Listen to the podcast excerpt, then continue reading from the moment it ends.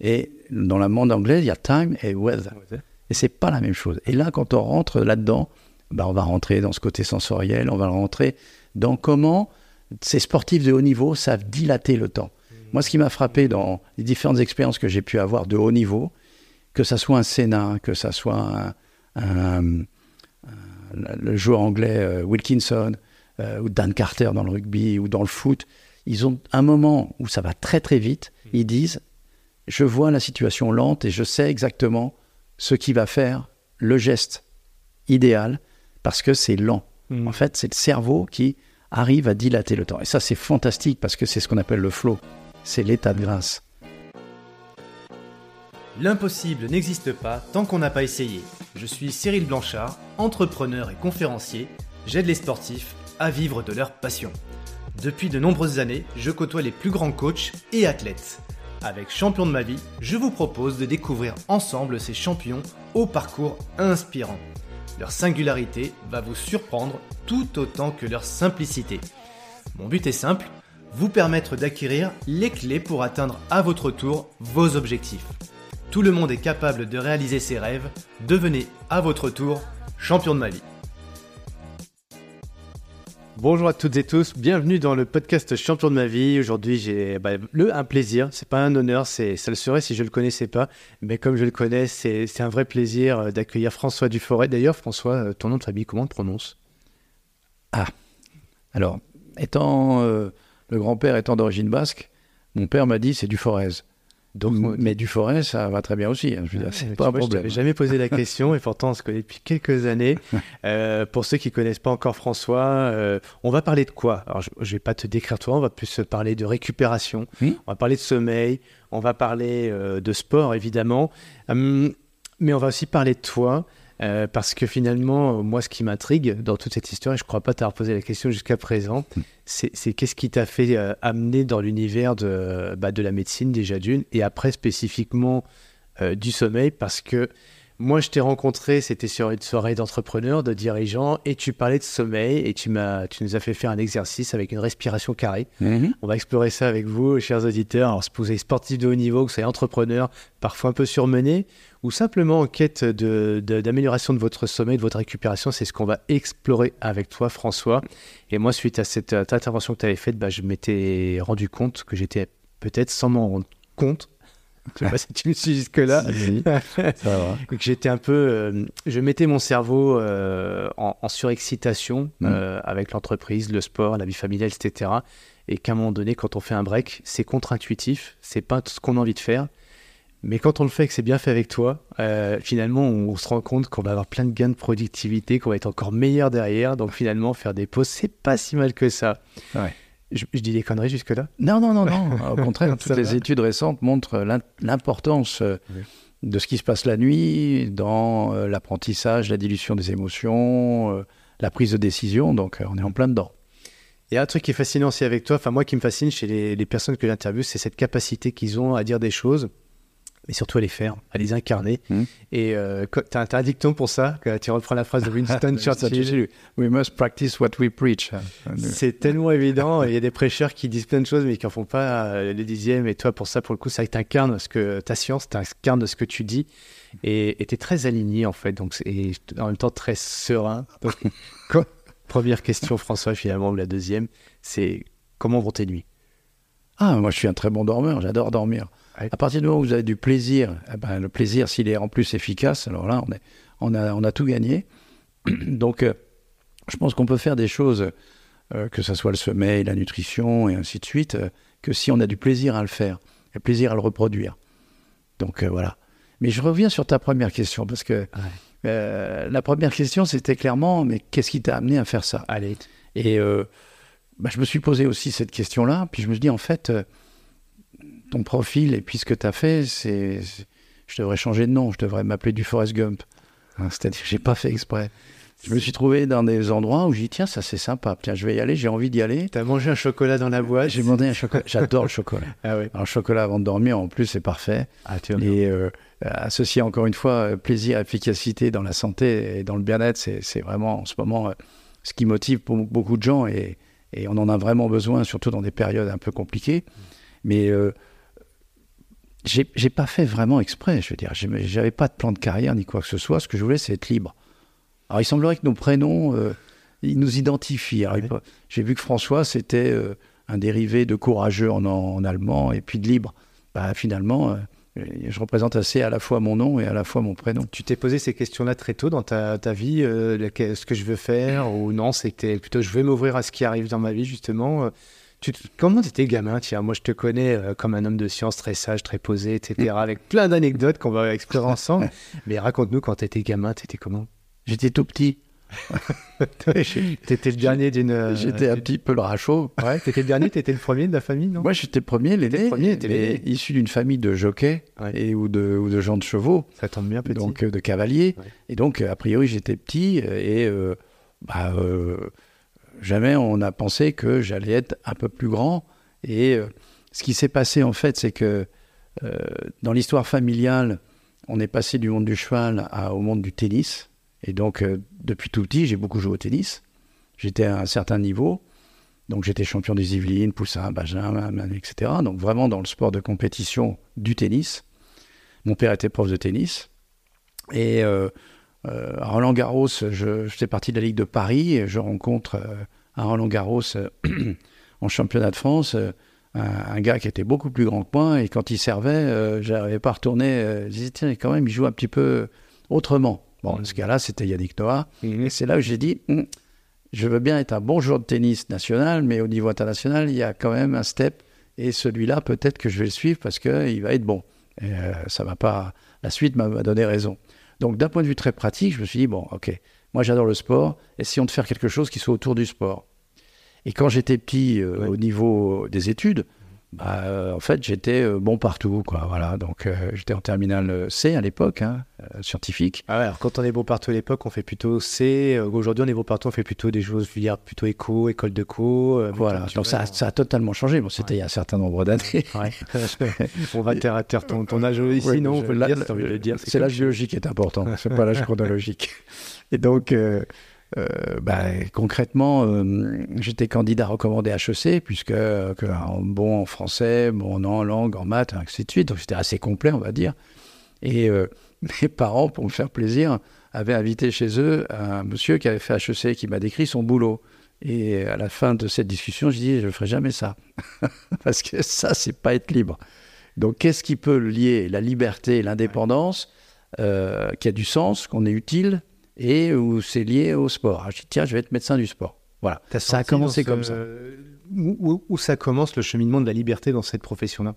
Où ça s'arrête? Bah, Déjà, là, je ne connaissais rien, parce que moi, je n'ai pas de médecin dans ma famille, mais euh, le fait d'être euh, intéressé par la performance, la physiologie d'abord pour moi, en tant que joueur de tennis, euh, et un métier qui, avait du sens, qui est, où on, a besoin d'empathie, euh, on, prend soin des autres et on prend soin de soi. J'ai trouvé ça intéressant. Donc je suis arrivé euh, comme ça, comme une fleur, hein, en première année de médecine. Et puis bah, ça a avancé. Et le tennis m'a énormément servi. Le sport en général ou le tennis particulièrement? Alors le tennis, parce que vous faites jouer les filles ou les chefs de service ou les enfants des chefs de service. Donc ça vous donne un statut qui, qui vous fait être un statut privilégié. Vous êtes l'étudiant en médecine qui est sportif, ce qui est relativement rare euh, à mon époque. Hein. et donc, euh, bah, j'ai traversé mes études de médecine en toute liberté, de choix de stage et puis euh, de, capacité à faire. Et après, ce qui, ça, ce qui a vraiment tourné, c'est de rencontrer le médecin général Yannick Gesnek, qui était un type qui a vraiment orienté ma vie. Il y a des moments comme ça où vous croisez des gens qui vont, bon, qui vous disent c'est, voilà, c'est une évidence. Et vous euh, savez que quand on est euh, médecin, bah, il faut faire, à l'époque, il faut faire son service militaire. Donc pendant un an, pendant un an on, dédie, euh, on est dans les unités, et ainsi de suite. Et moi, je voulais faire un truc en recherche, pas dans un, service médical d'une armée classique. Et je rencontre ce médecin général qui cherchait un médecin sportif, sportif. C'est-à-dire un type qui est capable d'aller faire des études sur les 100 km de Millau, sur, voilà, en étant sur le terrain. Et euh, il me dit, bah écoute, euh, a priori, tu as le profil, euh, donc tu passes le concours, et puis en avant. Et je me suis retrouvé comme ça dans une unité qui s'appelait à l'époque le Centre d'études de recherche de médecine aérospatiale, où on était dans des unités non pas pour soigner les gens, mais pour trouver des solutions à des problématiques concrètes. Mhm. En gros, pourquoi j'ai des douleurs musculaires euh, quand je suis en commando, euh, comment je dors la nuit, sachant que ça va être compliqué parce qu'on va dormir que deux ou trois heures par nuit, comment dans l'espace on peut dormir, comment la vision d'un pilote de chasse, enfin vraiment des équipes dédiées sur des thématiques liées à la performance et à la sécurité Mhm. humaine. Et je suis resté cinq ans. Au lieu de faire un an, j'ai fait cinq ans dans ce service et j'ai appris plein de choses. J'ai rencontré plein de gens d'horizons totalement différents, des ingénieurs, euh, euh, des scientifiques, euh, euh, des gens d'horizons totalement différents, des pilotes. T'es dans, la, t'es dans la haute performance, l'excellence, des gens qui poussent leurs limites aussi. Exactement. ouais. C'est d'aller chercher les limites sans les dépasser. Mhm. Et, et donc j'ai appris ça et j'ai appris beaucoup de choses. Bon, en même temps, c'était pas de la médecine classique, donc je ne me suis pas installé. Euh, j'ai continué à travailler pour des gens qui avaient des problèmes de santé dans des services hospitaliers. Donc, j'ai jamais été en, en libéral. hein. Donc, c'est déjà, j'ai j'ai pas la voie classique du médecin qui s'installe. Et puis, C'est- pour- là, je reviens sur cette notion de liberté quand même. C'est c'est là, on est un peu dans, la- dans les, les motivations profondes, mais Ouais. le profession libérale, euh, liberté, c'était, c'est- ça a été peut-être un choix plus logique justement, ou pas du oui, tout? c'est ce que m'ont dit beaucoup de gens. Mais Ouais. il semblerait que, vu mes origines celtes et, et basques, on est un petit peu têtu. Donc, et j'ai trouvé, moi, que c'était une fausse libéralité. Parce que Mm. on dit profession libérale, mais les honoraires étaient imposés par la sécurité sociale. Mm. Donc, euh, Mm. Je dis non, euh, la, la vraie liberté, c'est de faire ce qu'on a envie de faire. Et voilà. Et, Ouais. et donc, bah, ça a été un peu le credo de, de tout mon, mon parcours professionnel. pratiquant dans le sport, euh, tu, re- tu, tu es dans un milieu, euh, ouais, il y a une certaine, il y a du challenge aussi. hein. Ouais. Et là, ça te stimule tout ça. Et, et c'est la- la- tu décides de, mon- de- de te mettre au service de qui alors après? Bah, encore une fois, c'est, du Forrest Gump. Hein. J'ai pas fait exprès du tout. hein. C'est une rencontre. Ouais. C'est, grâce à, donc à, au, au professeur Gesneck qui, euh, lorsque j'étais dans le service pour finir des papiers scientifiques, écrire des papiers, euh, finir en fait ma thèse, j'avais fini ma thèse déjà de recherche. Et euh, ce jour-là, il y a des gens de Rhône-Poulenc qui descendent dans le laboratoire de l'armée en disant on voudrait avoir des notions scientifiques, des transferts d'expérience entre un pilote de chasse et un pilote de Formule 1, parce que nous allons sponsoriser un pilote ou une écurie, mais on ne veut pas mettre simplement notre sticker. On veut amener quelque chose qui améliore la performance dans le cadre d'une sécurité renforcée. Mhm. C'était le, le logo. Donc améliorer la performance, ok, mais dans le cadre d'une sécurité renforcée, ben, l'armée est particulièrement indiquée là-dessus, parce que vous avez fait plein de choses sur les astronautes et pilotes de chasse. Et Gesneck dit à ce moment-là, bah, écoutez, pas de problème, mais moi la F1, ça ne me plaît pas.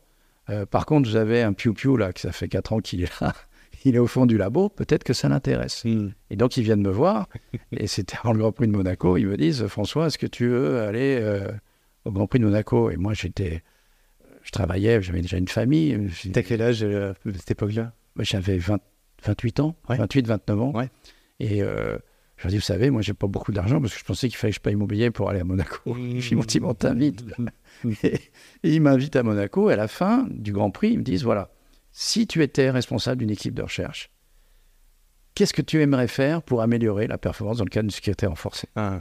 Et donc, moi, je leur donne une chose ils me disent Banco, on y va. Tu, tu fais ton équipe, on, on met le cadre et tu te lances. Ça a commencé comme ça. Eh ben, on- c'est lancé. Alors, on va faire un, un jump dans. on va prendre la machine à avancer dans le temps. Ouais. On est aujourd'hui. Hmm. Euh, on est. euh, Je pense qu'au moment où nos éditeurs nous écouteront, on sera en tout début 2024. Hmm. Euh, si tu devais décrire aujourd'hui, euh, voilà, ton expertise, qui tu es, comment tu feras un petit peu t'es le bilan? Es- Je suis ton comptable. Je te demande de faire le bilan aujourd'hui de, de l'homme, de l'être humain que j'ai en face de moi. Tu dirais, voilà, quels sont un peu les, les, les- les curseurs pour te présenter Ah, ça, c'est une question de fond. hein. Euh, parce que, très honnêtement, j'ai jamais réfléchi à ça. Je continue d'avancer. Je t'amène à y réfléchir. c'est sympa. Ouais.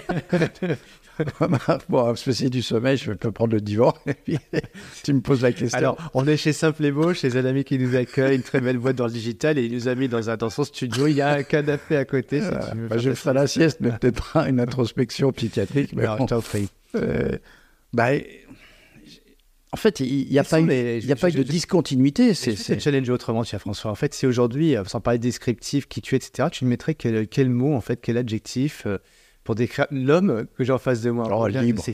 C'est- on revient sur la liberté. Ah ouais, la liberté et l'indépendance, Ah c'est, Mm.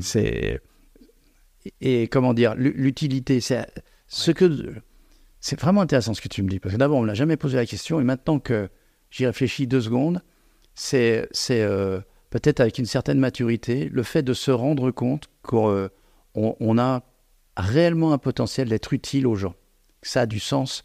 Le fait que dans les différents parcours, on va se balader, hein, je suppose, dans les différents mondes, et c'est d'ailleurs où je t'ai rencontré, hein, c'est aussi une rencontre fortuite, hein, euh, de voir que euh, par une rencontre, on peut amener de la lumière, on peut amener de l'énergie hmm. aux gens. Quand tu parlais aussi au début de qu'est-ce qui est important, le mot-clé, je pense que c'est cette notion d'énergie. Hmm. L'énergie qu'on a, mais qu'on va diffuser. Et cette énergie, elle est physique, évidemment, la mm. performance physique, le métabolisme, elle est mentale. Mm-hmm. C'est comment le cerveau, avec euh, euh, la possibilité de donner des, informations aux gens pour prendre la bonne décision, soit professionnelle, soit personnelle, ainsi de suite. Puis après, bah, il y a tout ce qui est émotion, énergie émotionnelle. Mm. Et maintenant que tu me poses la question, je pense que quelque part, si je me, donnais euh, une dénomination, ça serait donneur d'énergie. Voilà. Au sens large transmetteur. Hein? Je pense que j'ai inspiré, j'ai été inspiré et j'ai inspiré pas mal de gens et maintenant je suis dans la transmission. Et ça, c'est ça qui a donné du sens enfin, de continuer, mais pas pour moi. Je veux dire, pour les autres qui sont derrière, les jeunes qui, sont, qui ont des capacités extraordinaires, qui sont dans un monde qui bouge énormément, qui est incertain, qui n'est pas celui que j'ai vécu. Et ben voilà, je leur donne de l'énergie, ils m'en donnent aussi, et on avance là-dessus, et on rend service. C'est pour ça que j'ai toujours gardé une consultation hospitalière hmm. à l'Hôtel Dieu de Paris. Ça fait mille ans qu'on soigne des gens. Quand je dis on soigne, il y a mille ans, c'était pour les accompagner vers l'au-delà. Hein. Hmm. Euh, hmm. Et bon, là, on est un peu plus scientifique et un peu plus sophistiqué, mais quelque part, c'est rendre service aux gens, être utile aux gens. D'ailleurs, quand je suis allé te voir euh, pour être consulté à l'Hôtel Dieu, c'est quand même un endroit euh, chargé. Enfin, tu, tu rentres là-dedans, dans cette, euh, ce monument à côté de la cathédrale Notre-Dame, et, et, tu sens que c'est empreint de toute une histoire. Il y a des âmes là-dedans, formées comme on veut. et, et, moi, je, te, je, je, viens dans ton tout petit bureau, là, tout est exigu. Et, et là, là tu, tu, tu m'as posé énormément de questions, tu es intrigué, et j'ai senti cette envie d'aider, en fait oui, d'aider, d'accompagner les gens dans leurs projets. D'être, voilà. Et quelque part, en fait, on est le produit de sa propre famille, parce que je me suis aperçu que dans ma famille, il y avait beaucoup de gens qui étaient entraîneurs, entraîneurs de chevaux, entraîneurs de gens, euh, coach entre guillemets, on appellerait ça coach, mais des entraîneurs. Mais en fait, l'objectif, c'est ça, c'est d'entraîner les gens vers du bien, de la santé et, et, parfois aussi du plaisir. Hein. Mais je te raconte une anecdote, parce que mon c'est toujours le même. C'est vrai? Ouais. Depuis combien de temps? Ah, ça fait 25 euh, ans. Hein, l'Hôtel Dieu, ouais, 25 ça se visite d'ailleurs, l'Hôtel Dieu, on peut visiter Oui, oui, bien sûr. Vous avez vraiment à visiter euh, cet endroit qui qu'on n'ose pas y rentrer, euh, mais il y a quelque Il y a un jardin qui s'appelle les 4 R, relaxation, enfin bref, il y a, il y a une chapelle, enfin il y a, il y a toute une symbolique euh, qui, est, qui, est, culturelle, qui est très intéressante. Et ton bureau alors? Et alors mon bureau, c'est toujours le même, c'est-à-dire que tu viendrais, tu, tu reconnaîtrais le bureau. Et alors quand je, je forme beaucoup les internes ou les externes qui viennent, et je leur dis, vous savez un interrogatoire médical, c'est pas simplement remplir des fiches et poser des questions, c'est sentir les gens, c'est de voir pourquoi ils viennent, qu'est-ce qui est. Et je leur dis, il y a un petit truc, c'est que mon bureau, il est. Pourquoi je le garde C'est parce qu'il y a une super vue. Hmm. Et donc, euh, il n'est pas grand en termes de mètres carrés. Par contre, la vue est intéressante. Et, je dis, regardez comment les gens regardent de l'autre côté. Et donc, les externes, les trucs comme ça. Et puis, ils s'assoient, puis je dis, voilà ce que je dis. Quand la personne regarde, j'ai dit Vous trouvez comment la vue? Elle me dit ah, Vous avez une belle vue, docteur. Je dis Ben oui, vous commencez avec moi. Après, il y a la préfecture de police, il y a le palais de justice et ça finit à la Sainte-Chapelle. Et quand la patient, entre guillemets, sourit, dit Vous voyez, il a un certain profil. S'il ne sourit pas, la consultation va être un petit peu compliquée. voilà. Alors, bon, toi qui fais tout le temps la gueule, je, crois. ouais, une de tes singularités. Alors, François, est-ce qu'on dit d'ailleurs, euh, docteur On t'appelle docteur? Ouais, c'est vrai. Moi, ça m'est jamais venu à l'esprit de t'appeler docteur, parce que je te vois pas du tout comme ça. Je te vois comme le gars qui s'occupe des sportifs, euh, qui va améliorer leur performance, comme tu sais, la performance euh, avec la, sécurité dont tu parlais, et puis l'optimisation des techniques euh, mentales, etc. Donc, on est vraiment quelque chose de très dynamique. Mm. Et pour autant, ton sourire, quand on le voit, c'est plutôt l'apaisement, le calme. Et je, vois en toi en fait le yin, le yang, tu vois, tu apportes aux gens une grande dynamique, une grande énergie, t'en parlais d'énergie, mais avec cette sérénité qu'il y a derrière et que tu incarnes. Bah, j'ai pratiqué. Hein. C'est-à-dire J'étais coléreux hein, quand euh, j'ai joué au tennis. J'étais plutôt du McEnroe. Hein. Ah, tu nous racontes ça sur, Là, on fait le feedback en arrière, du coup, ah, on, revient en arrière, tu vois, et quand tu avais la vingtaine. bon, quand j'étais petit, j'étais petit. Mais quand j'ai grandi, j'étais un peu agressif sur le cours.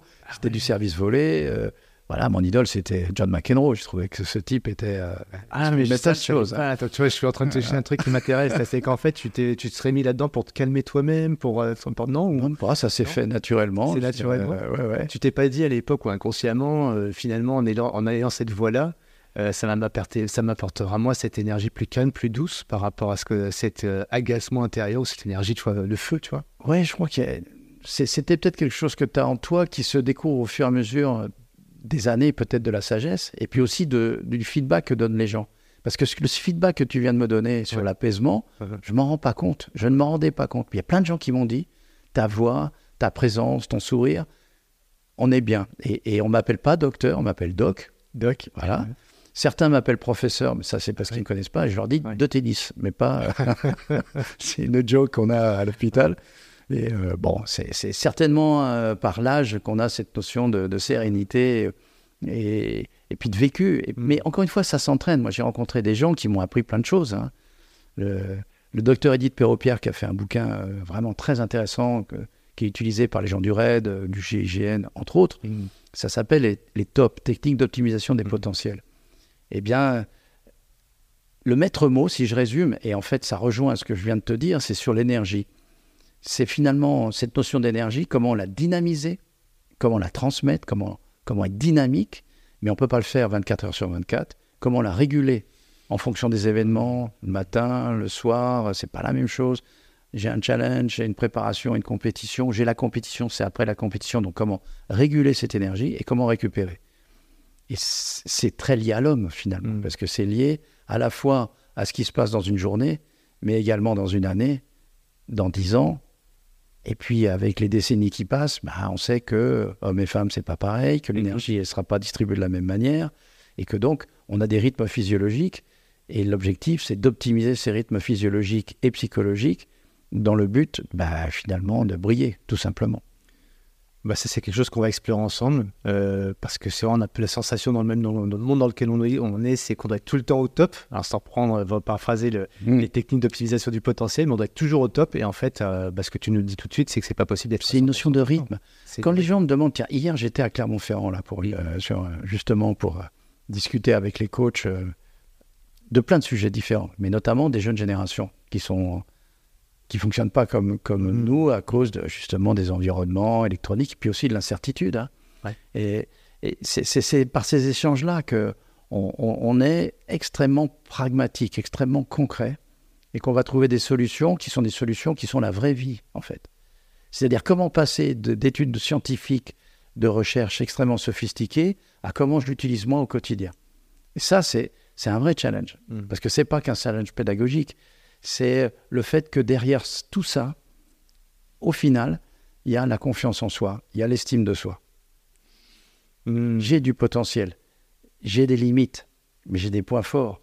Comment je vais optimiser tout ça dans le but, un, de faire du bien aux autres, mais de faire du bien à moi aussi, bien sûr, tout au long de ma vie. Et que, en fait, y a, ça n'arrête jamais.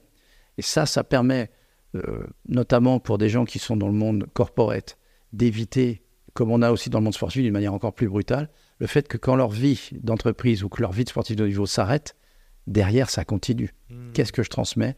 Comment je peux rebondir dans un autre univers où mes qualités vont pouvoir s'exprimer? Dans le cadre d'une sécurité renforcée, c'est-à-dire dans le cadre de conserver la bonne santé. Ouais. Ouais, c'est ce que tu euh, mets par-dessus tout finalement dans tout ce que tu apprends, c'est jamais au détriment de la santé, de ta sécurité, ton intégrité euh, physique, physique, mentale et sociale. Sociale. Et sociale. Et sociale. Tu as, dit un mot aussi tout à l'heure, euh, parce que tu parles d'énergie sur les trois, trois axes physique, mental, émotion. J'aimerais aussi, dans les, dans les, choses qu'on va évoquer ensemble, qu'on parle un peu de l'aspect sensoriel, parce que moi, ça, tu m'as vraiment, vraiment euh, ouvert les yeux là-dessus, ou tu les as fait fermer en tout cas, pour m'ouvrir à d'autres sens que celui de la vue. Euh, et, c'est extrêmement, ça m'a bouleversé moi, enfin bouleversé au sens, ça m'a permis de voir le, ma, vision du monde différemment et l'impact des sens mm. sur justement notre énergie.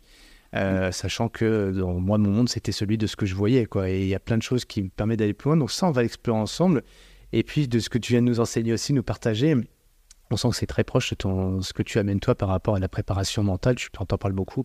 Finalement, le sommeil, la récupération, c'est très très lié à aux techniques d'optimisation du mental, de, de, l'énergie, l'optimisation. Donc euh, l'un va pas sans l'autre, enfin. Bah, c'est le fonctionnement cérébral. Hein, qui, mmh. euh, les neurosciences ont fait exploser cette notion-là. Mmh. Ce qui est intéressant, je trouve, c'est qu'il y a des, des, des, personnes, depuis des millénaires, qui ont déjà euh, été dans ces approches qu'on a considéré comme mystique.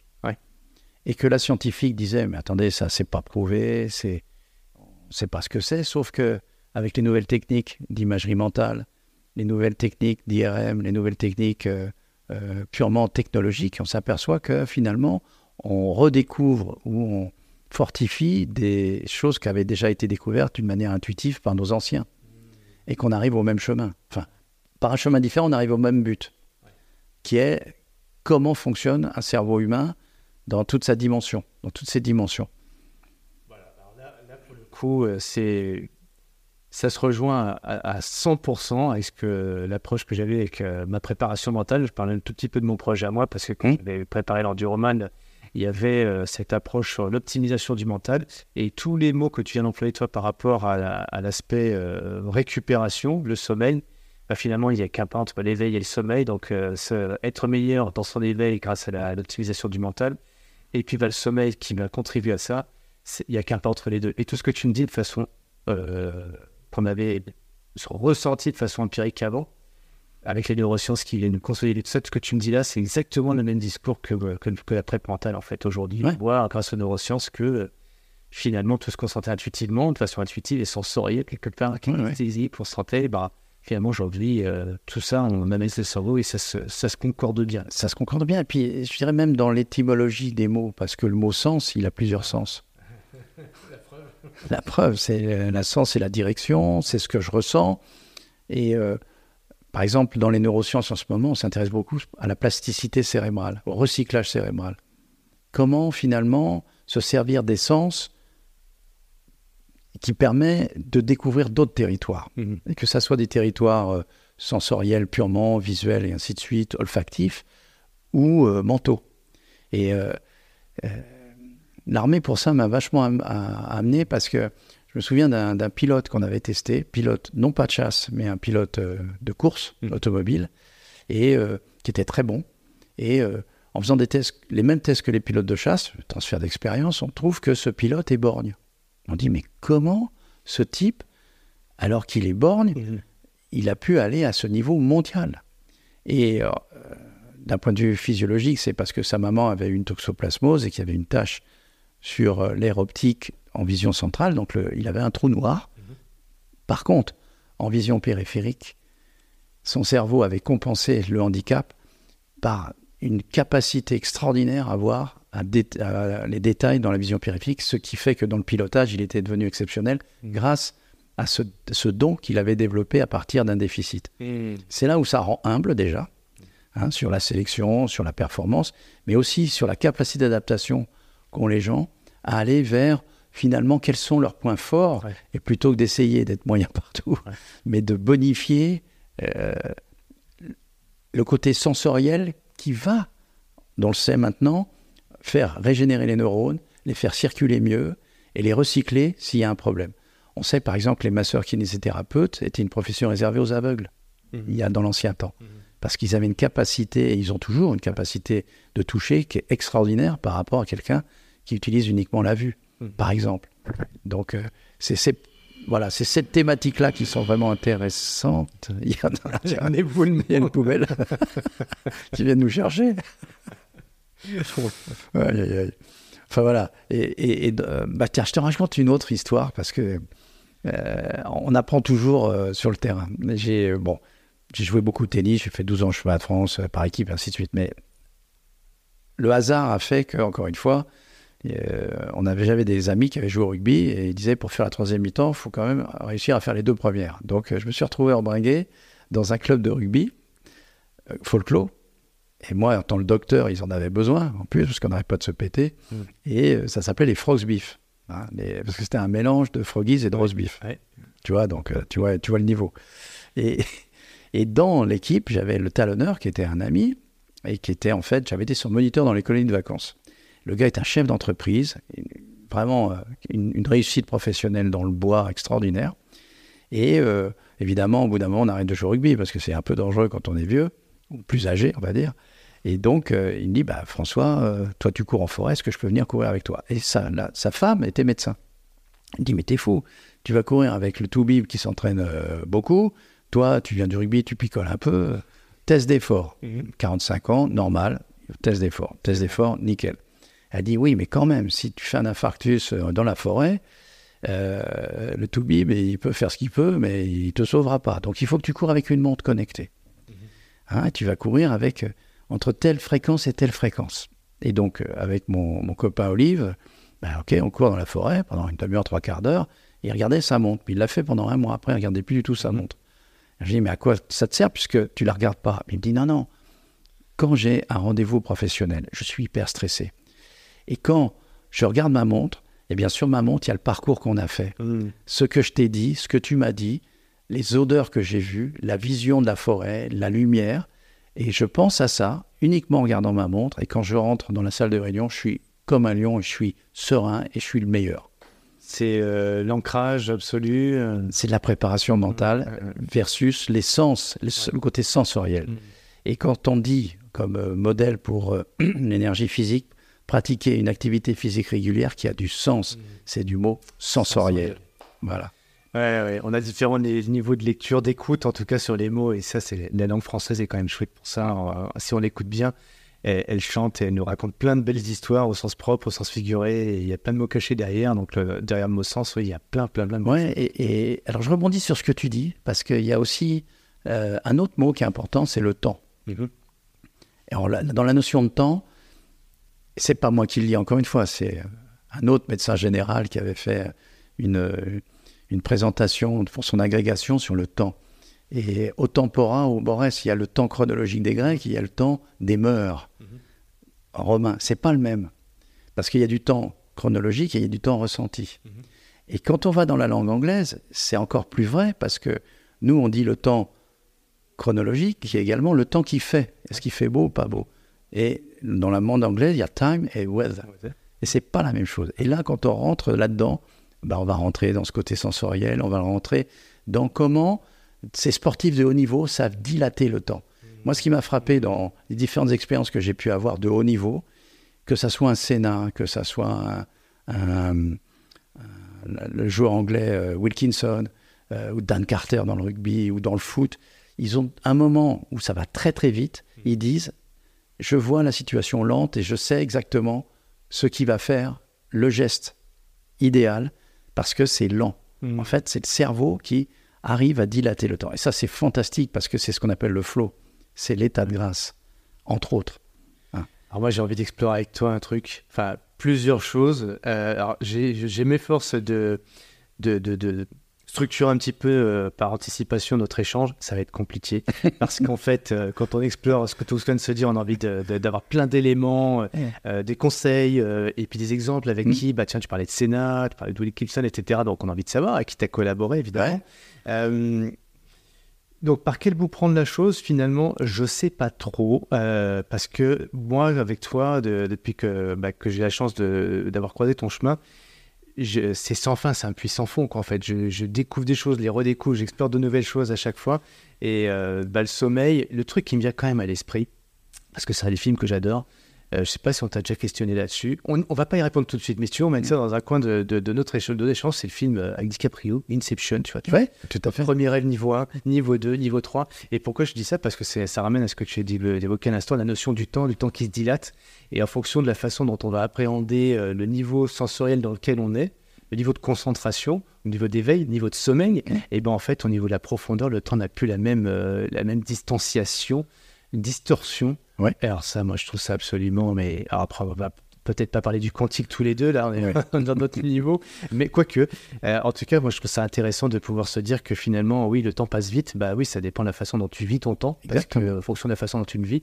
Et on va revenir sur ton parcours là-dessus, François, parce que toi, tu as une vie extrêmement dense, riche, euh, tu parlais de liberté, euh, tu as parlé d'énergie et je, on sent bien que tu as mis les énergies en fonction de tes rencontres, en fonction des opportunités aussi, sans, sans dénigrer le mot opportunité d'ailleurs au passage. Mmh, mmh.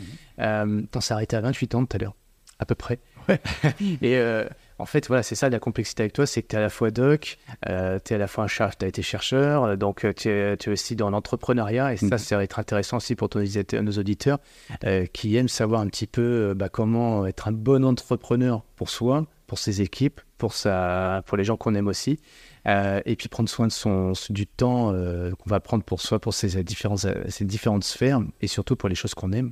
Et comme tu es un passionné, quelqu'un qui est empreint de liberté, voilà, tout ça, ça va ça, ce qui va me mener pour l'instant sur cette voie-là, c'est aussi ton parcours. Donc, tu as la trentaine, tu as des enfants. Mmh. Euh, c'est quoi la situation à ce moment-là, autour de 30 ans? Bah, Autour de 30 ans, j'ai deux gamins, donc je suis chef de famille, parce que mon épouse ne travaille pas, mmh. donc il faut gagner de l'argent. Et, voilà, et donc c'est passé euh, du côté euh, médecin euh, qui ne veut pas s'installer à autre chose. Et là, le hasard, encore une fois, fait que on, on me dit, au niveau juridique, tu es obligé de monter une société. Parce que si tu veux réaliser des études, tu ne peux pas être investigateur de l'étude et promoteur de l'étude. Hmm. C'est la loi des inscrits 1988. Donc je me retrouve à monter une société. Mais j'y connais absolument rien. Absolument rien. Donc heureusement, je me fais aider parce qu'il y a un conseiller fiscal euh, qui va m'aider un petit peu, mais je veux comprendre comment ça fonctionne. Donc c'est pour ça. Tu, tu, veux comprendre. Je veux comprendre. Et ma décision, c'est de dire, OK, je suis sur les grands prix, mais je vais encore prendre un peu de temps pour comprendre comment ça fonctionne. Ça ne veut pas dire faire, mais au moins comprendre. Mhm. Et donc c'est pour ça que je, fais un séjour assez prolongé à l'INSEAD, donc euh, qui est euh, une business school internationale. Ah, la business school internationale, c'est quand même que ceux qui savent, c'est la référence. Euh, euh, disons que c'est une, référence. Tu aurais pu choisir un, peu un standard en dessous, non? Pourquoi l'INSET d'ailleurs S'il y avait une belle forêt à côté, c'est ah, Fontainebleau. T'entraîner, hein. ouais, c'est vrai. c'est apaisant quand on arrive dans le campus. Bah oui, il y a des briques rouges et tout, il y, a une histoire derrière, donc j'ai trouvé ça amusant. Mm. Je ne sais pas pourquoi, encore, voilà, j'ai fait ça. Et je me retrouve dans, dans des équipes internationales. Euh, et, donc il y a des compétitions entre les différentes équipes. Je passe euh, évidemment tous les professeurs qui vous donnent des, interventions. Et, moi, je ne peux pas apporter grand-chose parce que je suis avec des gens qui ont fait des écoles de commerce, des écoles d'ingénieurs, qui sont très très bons sur tout ce qui est chiffres, euh, business plan, tout ce qu'on veut. Et moi, je suis dans, purement dans le côté sensoriel. Et je voudrais, et je voulais à l'époque que bah, l'équipe se sente bien. Hein. Comme ça, moi, ça me permettait d'être bien aussi parce que c'était sympa. Et donc, euh, euh, à chaque fois qu'il y avait des discussions un peu houleuses, il se tournait vers moi en disant Qu'est-ce que t'en penses? J'étais intuitivement, moi je pense que bah, on va aller faire un petit tour en forêt. Hein et puis j'emmenais toute l'équipe, on allait en forêt, euh, on faisait des mouvements, machin, on se marrait. Et puis euh, bah, derrière, les, les situations se descendaient en pression et la solution, elle venait plus naturellement et plus collectivement. Ah, puis on a gagné la compétition en même temps, donc c'était sympa. Donc j'étais le type qui était chargé de faire les siestes. Et donc dans cette année-là, quand ils font la photo de la promotion, bah, il, manque, il manque euh, une dizaine de personnes parce qu'ils ont fait la photo à 13h30 le jour où on était en train de faire une sieste en forêt. Voilà. Donc, tu prends soin des autres. Euh. Oui, et puis c'est des bons souvenirs. La preuve, c'est qu'on en parle 30 ans après. Et puis que les gens qui faisaient partie de ce groupe me rappellent en disant euh, comme si c'était hier. Mmh. Et donc ça, ça donne du sens. C'est-à-dire que ce qu'on a fait, ce qu'on a vécu, ce qu'on a partagé, ça reste. Et voilà, c'est ça qui me fait plaisir bah, d'ailleurs de te le raconter. Parce que Avec les yeux qui brillent, je voulais, parce que le podcast, on voit pas tout, mais François, quand il nous raconte, il me raconte les choses, je le vois dans les yeux, et les yeux qui brillent, c'est trop beau. Non, mais écoute, au moins c'est bien de les partager. C'était la première personne à qui j'en parle récemment, parce que tu me poses la question, mais ça donne du sens au fait que quand tu commences à regarder dans le rétroviseur, tu dis, bah, finalement, je me suis bien amusé, c'est une chose, en toute liberté, et euh, tu as apporté des choses qui fassent que les gens s'en souviennent avec une, voilà, un bon état d'âme. Donc ça, c'est vraiment plaisant.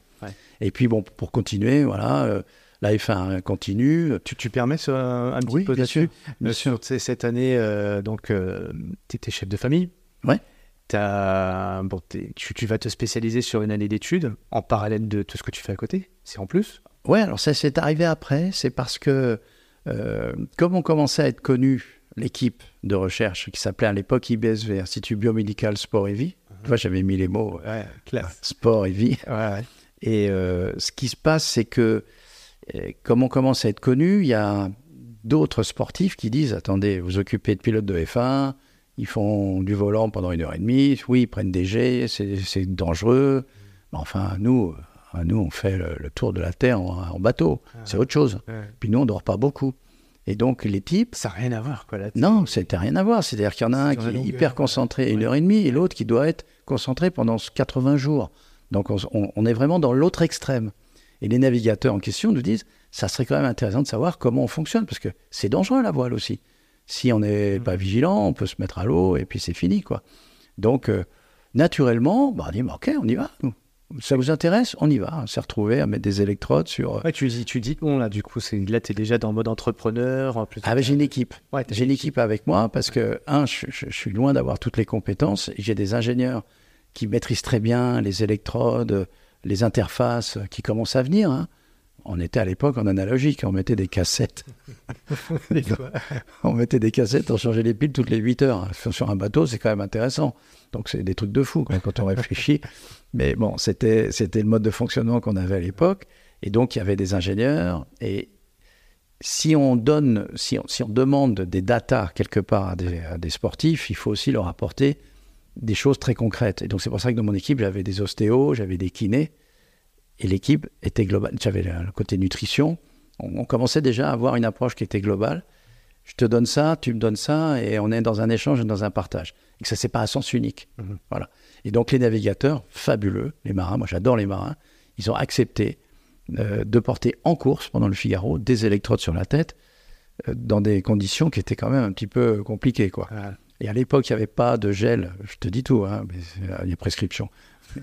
à l'époque, Des noms, vas-y, avec qui non, je te donnerai pas les noms, mais je te donnerai, je te donnerai la, la méthode qu'on a utilisée.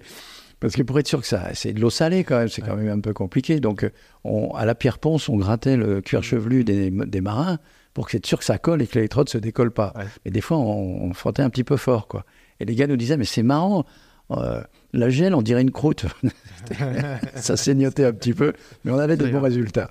Bon, et puis les gars étaient, étaient des durs à cuire, et puis sympas, hommes et femmes d'ailleurs, hein, parce que Ouais. une, comme la F1, c'est une situation où les hommes et les femmes sont en compétition sur le même outil. Mm. hein. Il n'y a pas de, de choses différentes en termes de temps et ainsi de suite. hein. Donc ça veut dire que c'est l'intelligence de la personne, de l'être humain, qui va potentialiser une interface qui est un bateau, qui est un avion ou qui est une, une voiture. Ça, c'est vraiment euh, très intéressant, je trouve, justement, sur euh, cette notion d'énergie qui n'est pas purement liée à la force musculaire, mais qui est liée à l'intelligence d'une situation. Et donc, on, on est là-dessus. Et là, on trouve des trucs absolument incroyables sur euh, les, comment font les gars la sieste sans s'en rendre compte. Et, et- et on a mesuré, on a enregistré. Et là, je me dis, tiens, mais quand même, on s'intéresse toujours euh, à ce qui se passe dans la journée et le jour, mais la nuit, ça va représenter 24 à 25 ans de sa vie. Mm. Donc là, il faudrait peut-être un peu réfléchir.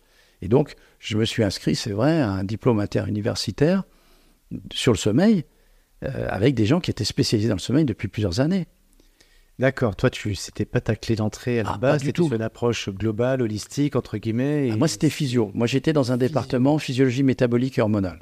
Donc, c'était la nutrition, l'activité physique, la physio pure, Ok, hein, alliée à l'activité physique. Le sommeil est arrivé après, d'accord. par les navigateurs. Ok, d'accord, d'accord. Par les navigateurs. Par les navigateurs. Mieux, D'accord, donc c'était ton laboratoire de. Ah, totalement. ouais. Totalement. Et puis après, alors, si on regarde le parcours, ça, je n'en ai peut-être pas beaucoup parlé, mais on rentre dans un monde tout d'un coup où là, tu changes de dimension. Et là aussi, je, je vais citer les noms parce que c'est pas qu'il y a prescription, mais j'en parle maintenant parce que je trouve que ça a été euh, une autre dimension. C'est le hasard, encore une fois, a fait qu'on suivait un rameur qui s'appelait Gérard Daboville. Oui.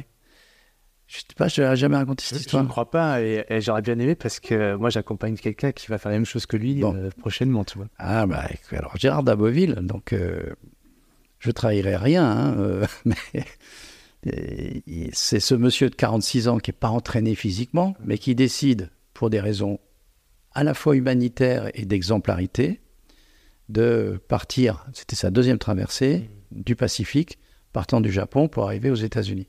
Il pensait arriver à la côte californienne. Avec les courants, il arrive en Oregon. Donc il fait le Pacifique Nord en quatre mois. C'est-à-dire, il part en juillet, il arrive en novembre. Et en Oregon, en novembre, c'est pas bon. Je veux dire, météo, c'est un peu compliqué. Et donc, euh, bah, euh, la famille, euh, le sponsor ou les amis, ils sont inquiets. Donc ils font venir une équipe médicale pour le récupérer. Et j'étais avec le médecin de la voile, le docteur Jean-Yves Chauve. Et on se retrouve là, arrivé, il y a Kersozon qui est là. Hein, qui était son cousin par alliance, on rentre dans une autre dimension parce que les Américains, ils ont les petits drapeaux, là, etc. Puis ils voient un pauvre gars qui, qui rame, ça fait quatre mois qu'il rame, qui se retourne, il, a, il vient de se faire éclater les, les arcades sourcilières et il revient d'un autre monde, quoi. Uh-huh. C'est à l'époque, il n'y avait pas d'Internet, il n'y avait pas de satellite, il n'y avait rien. Le gars, il ramait tout seul. Bon, et puis donc on récupère le gars, il avait perdu 17 kilos, il s'était cassé quatre côtes, enfin je veux dire, c'était un peu chaud. Et euh, on fait son bilan médical, et puis le lendemain, on se retrouve avec Kersozon. Et on est trois dans cet hôtel où il n'y a personne au mois de novembre. Et Kersozon, euh, qui est un mec fabuleux, hein, euh, va choper mon, mon, ami, le docteur Chauve, et lui dit C'est toi Chauve? Alors il dit Oui, pourquoi t'es pas Chauve? Alors, Ça commence comme ça. puis qu'est-ce que c'est? Où est-ce qu'on est? Est-ce que vous êtes celte? Alors Jean-Yves dit Bah oui, moi je suis breton, moi ma grand-mère est irlandaise, et du côté de ma mère, on, est, on était breton, morbihan, je peux vous parler. et il nous dit pourquoi la performance du gars, c'est pas une performance sportive, mhm. c'est une performance, c'est pas une performance, c'est d'aller voir l'encou. Donc si on connaît pas l'au-delà, mhm. l'encou, la, culture celte mhm. euh, bretonne, entre autres, on ne comprend pas. Et en fait, c'est d'aller explorer la limite d'aller au-delà de la limite et dire oh, bah, finalement je reviens dans le monde euh, des vivants pour le transmettre ce que j'ai vécu, pour dire et faire passer le message tout simple que euh, j'ai 46 ans, je suis pas entraîné, mais donner un coup de rame par coup de rame, on arrive à faire des trucs fabuleux. Mmh. Et, c'est, là, on rentre dans un monde qui n'est plus un monde de mesure, qui n'est plus un monde physiologique, qui est un monde où bah, la motivation, elle est en fonction de ce qui s'est passé, en fonction du message qu'on veut faire passer, et dans un monde qui est un monde euh, culturel, historique, mm. mystique. Et là, je me suis dit, ah, il y a, y a d'autres univers. Donc, euh, restons ouverts, parce que finalement, c'est aussi ça qui donne le sens euh, de la vie. Il y a un point de bascule à ce moment-là, quand tu rentres dans cet univers où tu t'ouvres à de nouvelles. ça tu ne seras pas du corps médical, scientifique pur et dur, je crois que ce que je vois, etc. Tu ouvres un peu tes chakras, comme on pourrait dire. totalement, totalement. et, ça rejoint une autre personne qui m'a marqué, qui est le Pierre Baladier, qui est l'ostéopathe d'Alain Prost, avec qui euh, j'ai beaucoup appris sur le fait qu'il ne faut pas être dogmatique. Mhm. Ça, c'est un point clé. Il faut être pragmatique, pratique, tester, ressentir et appliquer en fonction de ce que moi je ressens, sans, sans jugement ni évaluation. Et ça, je pense que s'il y a bien un truc avec euh, l'âge maintenant, c'est ça. Et ce qui peut donner, ce que tu dis, toi, une certaine sérénité, c'est que finalement, on n'est pas dans des dogmes, on est dans, OK, qu'est-ce qui marche, qu'est-ce qui fonctionne, qu'est-ce qui fait du bien, et pourquoi ne pas le transmettre sans éventuellement avoir une preuve scientifique euh, dans du béton, parce que de toute façon, des fois, on s'aperçoit que les preuves scientifiques sont infirmées parce qu'on a trouvé une autre solution ou une autre manière d'évaluer les choses. Donc il faut être humble.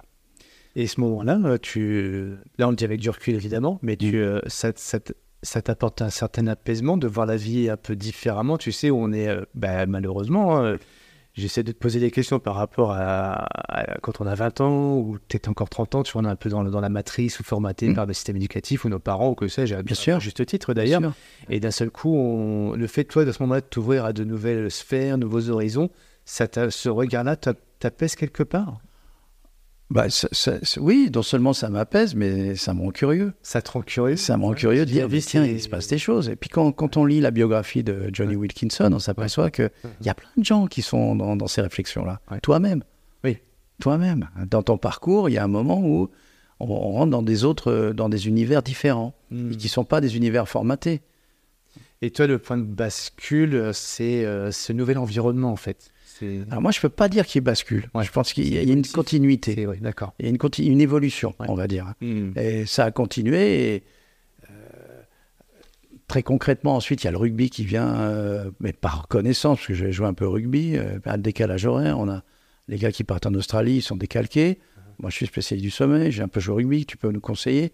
Bah ouais, ok. Et là, on rentre dans un autre univers. Hmm. Parce que le jeu en lui-même modifie les caractères des gens, en dehors de leur, euh, leur aspect physique. Un rugbyman, c'est pas un footeux, hein, ça c'est clair. Mais même en, termes de mentalité, en termes de cohésion d'équipe. Et là, on va rentrer dans un autre système qui est euh, la gestion des groupes.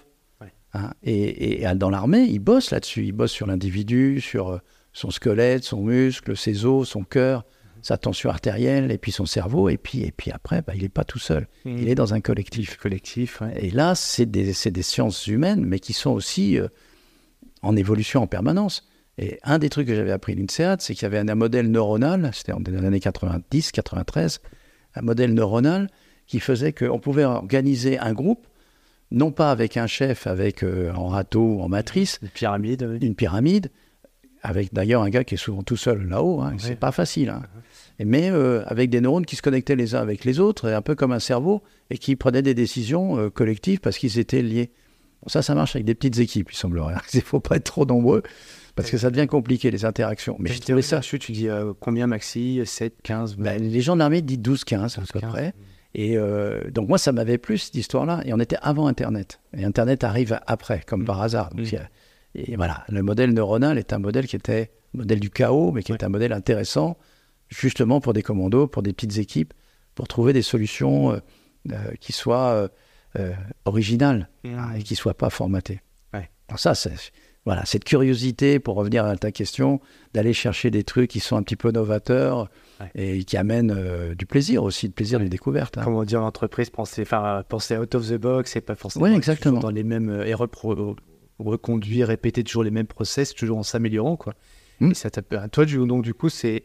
Alors, ça, c'est une question qui me taraude depuis que, je t'écoute. Euh, c'est, euh, c'est ce côté un petit peu euh, darwiniste. Finalement, il y a plein de gens qui vont me dire Ouais, mais tu sais, ça sert à rien de lutter contre les, la nature. La nature, le naturel revient toujours au galop. Et moi, quand je t'écoute, je suis hyper optimiste parce qu'en fait, je ressens bien l'évolutivité, la progressivité. Il n'y a pas de fatalité, en fait toi, avec du recul, euh, ou peut-être à cette époque-là, tu, parles beaucoup de ton environnement, s'adaptabilité, de s'adapter par rapport aux gens qui nous entourent, par rapport à mm. notre environnement. Est-ce que tu penses que c'est une des clés qui nous permet d'évoluer et de, de, finalement de faire évoluer aussi notre patrimoine génétique quelque part? Alors là, on va rentrer dans l'épigénétisme. Ah là là, alors hommage à Joël de René d'ailleurs, à part que... exactement, hein, tu connais ça. Alors lui, c'est le, il l'explique très bien d'ailleurs dans son livre. Hein. Et c'est très intéressant. Après, il y a, cette réflexion-là que moi j'ai eue, parce que ça vient toujours aussi de comment les, les autres peuvent vous, vous influencer, vous imbiber de, notions nouvelles. Il y a eu un congrès, deux congrès au Collège de France, en 2010 et 2014, où les gens un petit peu atypiques étaient invités. Ils, avaient, ils parlaient pendant 20 minutes. il y avait euh, des démographes, il y avait des scientifiques, des médecins, des politiques, euh, des écrivains, Eric Orsena, par exemple, des, gens, Boris Cyrulnik, sur. Euh, et, et, le thème, c'était L'homme peut-il s'adapter à lui-même? Ah. Donc on est sur. Fantastique. Fantastique. Et ils ont, ils ont fait un deuxième colloque, quatre ans après, qui avait changé de type c'était L'homme peut-il accepter ses limites? Et il y avait toutes ces réflexions entre le transhumanisme ou la décroissance, en gros, si je, si je schématise. Hein. Donc on, est, on est loin de la médecine. Mais ce n'était pas un congrès de médecins. C'était un congrès de gens qui travaillent autour de la science, de différents types de sciences. Et ça, j'ai trouvé que c'était fabuleux parce que, notamment un des points que Hubert Reeves disait, qui m'avait, c'était lui qui faisait l'introduction.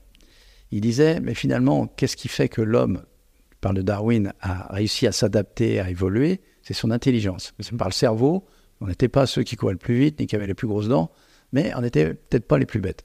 Et donc, on a réussi à s'adapter en permanence à des mondes qui n'étaient pas faits pour nous. On était au milieu de la chaîne alimentaire. Et il dit, mais est-ce que finalement cette intelligence n'est pas un cadeau empoisonné? Et c'est exactement les questions qu'on se pose en ce moment. Mmh. Est-ce que, justement, est-ce qu'on peut accepter nos limites? Est-ce qu'on peut s'adapter à tout ce qu'on est en train de faire avec euh, tout ce qui est en train de se passer euh, par rapport à l'intelligence artificielle, etc. Donc, et ce qui fait l'être humain, c'est ses sens. Et on en revient, et on ferme la boucle, sur si vous cultivez vos sens par l'activité physique, par le goût, la nutrition, par le fait d'avoir des nuits qui soient réparatrices, pleines de rêves. La, notion, le rêve est fantastique à ce niveau-là, sur la dilution des émotions, la programmation de la journée qui va se faire, ainsi de suite. Si dans le continuum des 24 heures, euh, vous gérez toutes ces énergies, bah là, là, ça vaut ça veut dire qu'on est vivant, tout simplement. Donc c'est Ouais, enfin, vivant, plein de. Enfin, vivant. euh, dans le bon sens du terme. Ouais, puis même ultra vivant, ou euh, tu vois, tu vois, bon, après, on va pas faire du Nietzsche, etc., mais le côté surhomme, tu faut se dépasser en tant qu'être humain pour pouvoir prendre pleine conscience de tout son être et puis se dé- enfin, devenir une meilleure version de soi-même, etc. Euh, bon, parfois, on passe peut-être à côté de sa vie, ça. Bien sûr. moi, j'ai c'est cette obsession. Alors là, je parle deux secondes de moi, Ouais. euh, de ne pas passer à côté de ma vie, de pouvoir dire finalement, euh, j'ai rencontré des personnes qui m'ont permis de trouver une voie, euh, euh, comme tu as dit, s'amuser, prendre du plaisir et puis en même temps, trouver pleine de sens. On y revient. Mais- Euh, Tout le monde se pose pas ces questions-là. Toi, tu te les as posées euh, un peu naturellement, pas vraiment. C'est des choses sont faites euh, comment pour toi là, c'est- à ce cheminement? Tu vois, tu approches de la quarantaine. D'ailleurs, on était dans les années 30, enfin, t'avais 40 ans. La quarantaine, c'est des fois, est-ce que tu as eu cette crise-là de questionnement, de dire, mais tiens, euh, non, pas vraiment? Non, ça c'est que fait naturellement. très naturellement chez toi, en fait. hein. Cette Bah, évolution, tu vois, Darwin, c'est l'échelle d'une de, de- de génération en génération, mais toi, c'est en- en- simplement sur toi. cette C'est un parcours de vie euh, Ouais. sans, sans, sans trop se poser de questions et puis surtout en écoutant euh, des choses qui font résonner. Et quand je dis résonner, c'est pas RAI, Ah, c'est R accent aigu. Ouais. C'est des choses qui résonnent à l'intérieur. Alors après, tout le monde n'est pas construit comme ça. Ouais. Hein, Quand on voit des ingénieurs, ils ont une formation. On est très formaté par les études qu'on a fait aussi. sûr, hein. Et, et, et moi, je peux pas dire que j'ai fait des études de médecine formatées, puisque de toute façon, j'étais souvent pas en cours. hein. Ah. Mais je me débrouillais pour arriver à passer des examens quand même, parce que j'étais souvent euh, en train de courir dans la forêt ou, sur, ou dans les matchs de tennis, par exemple. Hein, donc, euh, je ne peux pas dire Pas- tu l'as pas acheté ton diplôme quand même. Non, non, cherché. non, Voilà. non, non, non, j'avais pas d'argent à l'époque, donc c'était encore plus difficile. C'était ma question d'ailleurs, excuse-moi, je reviens de venir dessus, mais quand tu as 30, t'as 30 ans, tu es le chef de famille, tu dois aussi, euh, bah, sur, voilà, les- la sécurité, les finances, etc. Ouais. Euh, cette curiosité que tu as, comment tu arrives à gérer en fait tout ça? Euh, On va peut-être venir après au sommet, justement, tu dors, tu dors- on a commencé par là, tu dors bien, Ouais. tu as du plaisir à dormir. force. Mais euh, quand même, tu as 30 ans, tu as un peu le stress de, bah, de l'argent, la famille, les enfants. Et puis après, Mm. bah oui, mais j'ai envie aussi de pouvoir m'épanouir et de, de bien sûr. de nouvelles études, comprendre les processus de l'entrepreneuriat, euh, continuer mon sport. Comment tu fais pour organiser à 30 ans cette vie en quelque part qui peut paraître intense vu de l'extérieur? Ouais, moi, j'ai avancé. Je me suis pas posé de questions. C'est ouais, c'est du Einstein. Euh, J'avance. j'avance. Il se passera ce qui se passera. C'est vrai. Et tu t'adaptes Et je m'adapte et je sais que j'ai une bonne étoile. Je peux pas te dire pourquoi. depuis toujours. Je suis chanceux. C'est vrai? Ouais. Mais ça attire. Ah là, tu vois, on a. Alors moi, je me retrouve pas du tout là-dedans. Et je, je parle pour nos auditeurs aussi qui sont, moi, je suis vanné sous la bonne étoile, tu vois, le côté Calimero, euh, mais j'avance quand même, tu vois. Et ça me prend beaucoup d'énergie, d'énergie. Donc je vais chercher des, des ressources, de l'énergie, etc. Malgré ce, syndrome de, de, de j'ai pas droit à ça, mais je vais quand même me mettre pour Ouais, l'avoir ouais. quelque Un part. peu dans, la, Ouais, ouais, euh, ouais. dans le dur. Ouais, moi, c'est une énergie un peu au sombre, tu vois, des fois qui m'anime dans des projets. Ouais. Et toi, en tant que c'est une énergie, c'est assez solaire, tu vois, c'est plutôt euh, une avance. inspiration. Euh, c'est une aspiration et je peux pas te dire pourquoi, mais euh, a posteriori, le fait de dire je choisis cette voie-là et je continue d'avancer, bah, t'en retires des choses qui sont positives à chaque fois. Ok, on va explorer un peu plus le truc parce que là, tu vois, pareil, les- je me mets toujours dans la poule d'auditeur ou de moi-même simplement, mais tu as parlé beaucoup d'intuition. Hmm. Euh, la question qui m'est venue à l'esprit tout à l'heure quand tu disais euh, intuitivement, j'ai eu l'intuition. que- Ouais. Euh, J'entends souvent les sportifs ou les gens qui sont un peu dans, dans- dans le côté brut de, de ce qu'ils font, l'instinct. Oui. Quelle différence toi tu mets entre l'instinct et l'intuition Bah, déjà, c'est la même racine. Ouais. Tu veux nous en parler un peu de ça? Parce que le côté instinctif, le côté intuitif. Le côté inconscient. Ouais. Et dans le mot inconscient, il, y a, il, y a- il est vraiment inconscient celui-là qui fait n'importe quoi. Il est inconscient. Et en même temps, l'inconscient, c'est le sommeil. C'est Ouais. là où tu vas rentrer dans ce monde Ouais. de la, où le cerveau va se régénérer, va consolider certains types de mémoire, pas, tout, pas dans le même type de sommeil. Le sommeil lent profond, qui est le sommeil de qualité, de récupération métabolique, physiologique, on s'est aperçu il y a peu de temps qu'il consolidait aussi la mémoire des souvenirs et des connaissances. Donc c'est, carrément la mémoire euh, de l'enfance qui t'a construit, l'éducation que tu as eue, les connaissances que tu as eues, elles sont engrammées dans le sommeil lent profond.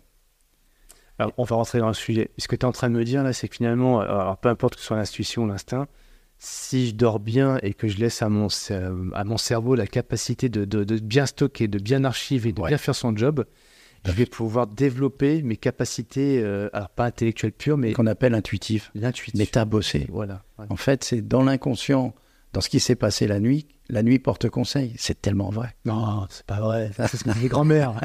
Mais tu sais, les grands-mères, faut les écouter. hein. J'ai une grand-mère, euh, je l'ai beaucoup écouté. Je m'en suis jamais.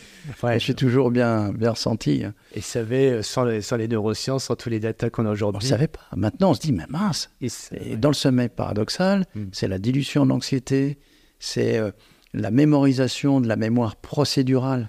Alors, je vais te couper. Je suis vraiment désolé. C'est pas sympa de ma part de te couper à ce moment-là parce que là, on, a- veut rentrer dans le sujet et on va y rentrer. Mais je voudrais qu'on y rentre de façon euh, assez pas pédagogique, tu vois, pour endormir tout le Mm. monde, même si on va parler de sommeil. Oui, ça serait pas mal. même si ta voix est extrêmement voilà, apaisante. En fait, je pense qu'il y en a plein qu'on a perdu, mais justement, tant mieux, parce qu'ils sont en train de t'écouter inconsciemment. Et si je comprends bien ce que tu es en train de me dire, c'est plutôt une bonne chose d'écouter les choses inconsciemment des fois, parce que le cerveau, il faut lui faire confiance sans Oui. rationaliser. Bref. Si je veux développer mon, mon, euh, mes, mes- mes aspects sensoriels, ma capacité à mieux ressentir mon environnement, etc., c'est fondamental d'avoir un bon sommeil. Oui,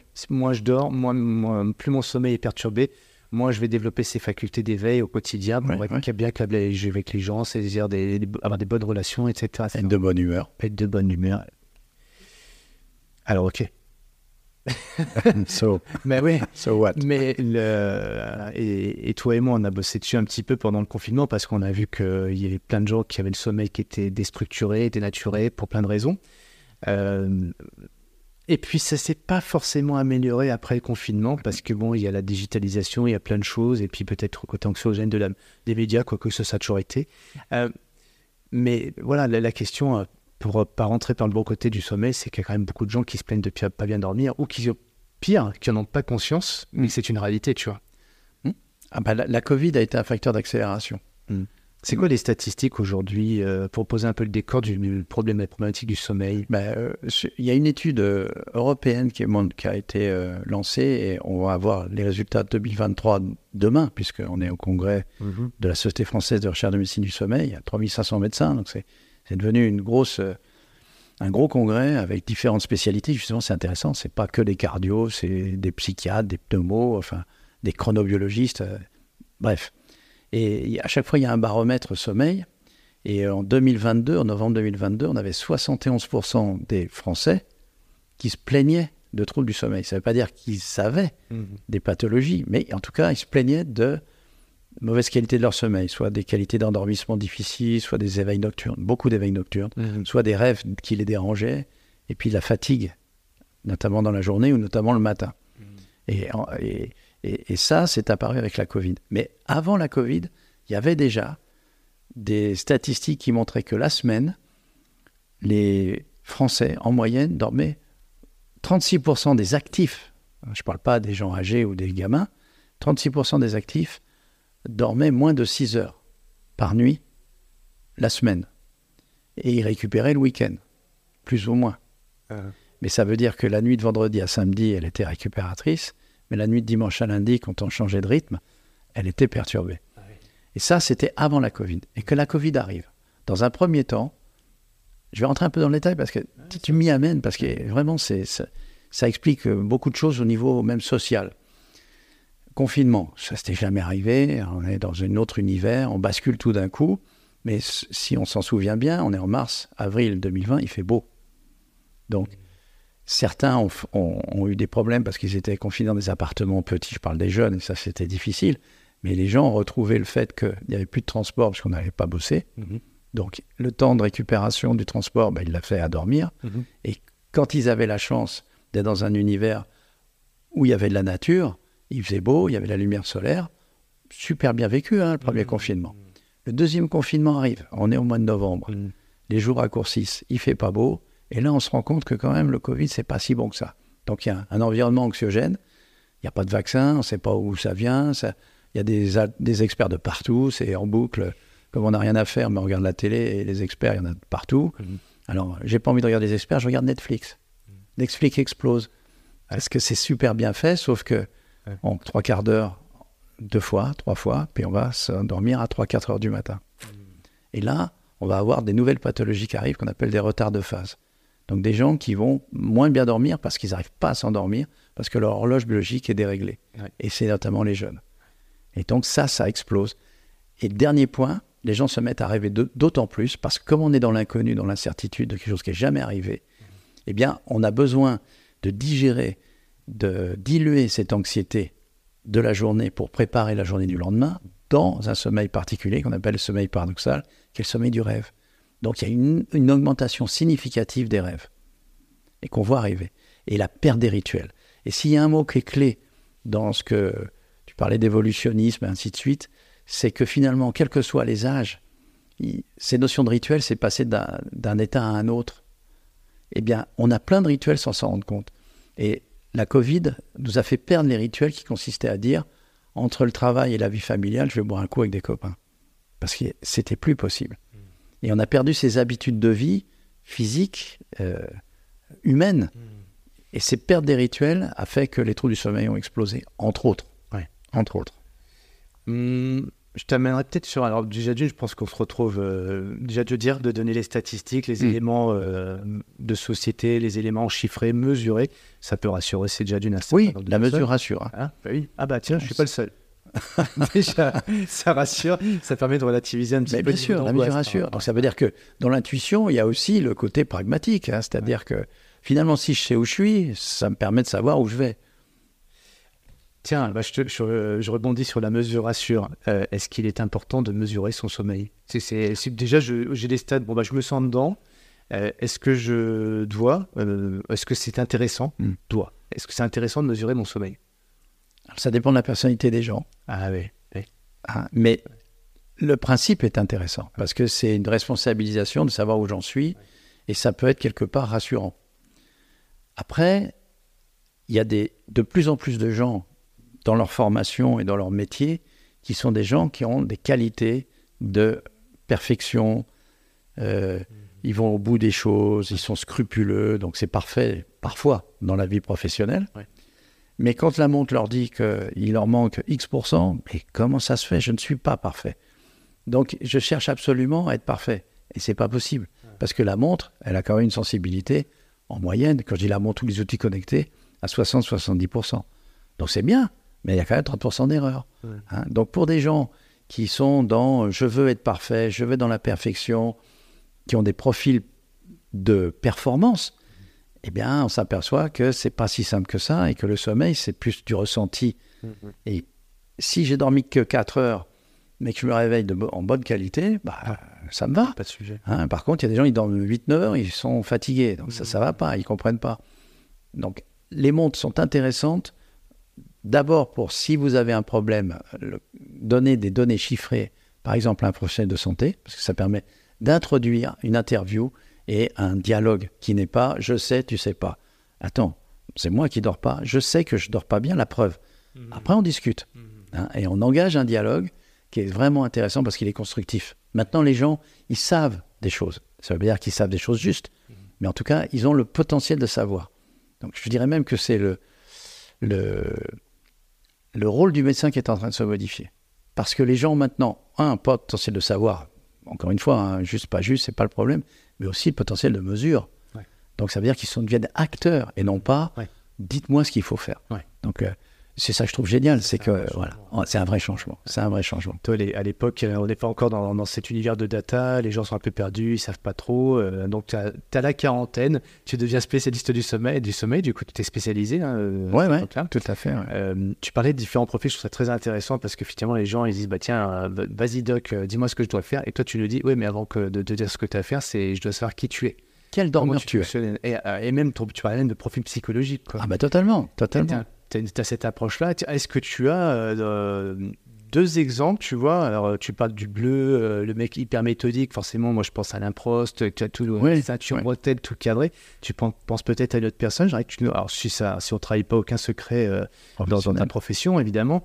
et puis, un profil, tu vois, un peu plus, bah, justement, intuitif, sensoriel, quelqu'un qui suit beaucoup à son instinct. Alors, tu vois, pour Sténa, d'ailleurs. bah, c'était mais c'est quoi l'approche euh, par rapport au sommeil ou la, qu'on peut avoir avec deux types de personnalités différentes? Alors, non seulement la personnalité, mais la culture. Parce que quand je t'écoute, mm. me vient à, l'esprit ce truc que j'ai trouvé enfin, absolument fantastique d'un joueur, mm-hmm. d'un sport collectif, que je vois dans un club.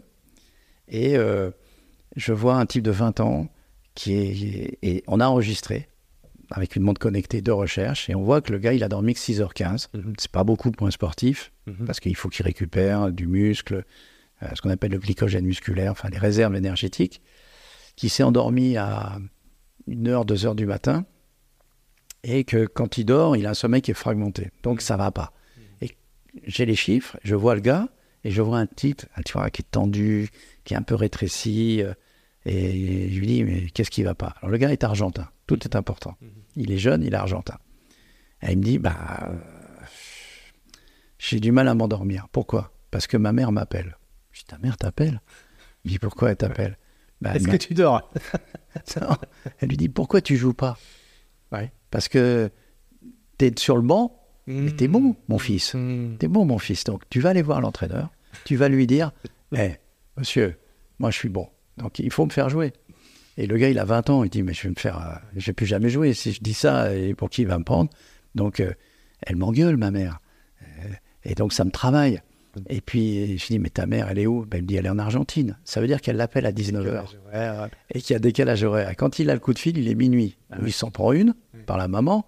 Et donc, euh, derrière, ça le perturbe. Puis le lendemain, il sait qu'il va voir le coach. Qu'est-ce qu'il va lui dire? Donc ça, il a, il a eu quelques mois difficiles. Il change de club. Et là, le hasard a fait que je suivais ce, ce club-là aussi. Et je retrouve mon joueur. Mm. Donc un an après. Et là, je vois un type qui est assis, qui est reposé. Et il me dit, merci, Doc. Je dis, merci de quoi? Elle me dit, merci. Ce que vous m'avez dit à propos de ma mère. Je dis, qu'est-ce que t'as fait? Il me dit, ma mère, maintenant, elle habite chez moi. Et sa femme t'a remercié aussi. Le gars s'est rendu compte que c'était lui le patron. Ouais. Et donc, le gars, il a dit, maintenant, c'est moi qui décide. Ça- et donc, il avait acheté, euh, je sais pas combien de mètres carrés. Il avait un peu d'argent, parce que c'était un joueur professionnel. Et ben, c'est lui le patron. Donc, il fait venir la famille et c'est lui qui décide. Voilà. C'est un super gars. Donc, je te donne cet exercice parce que c'est un Argentin, un Brésilien.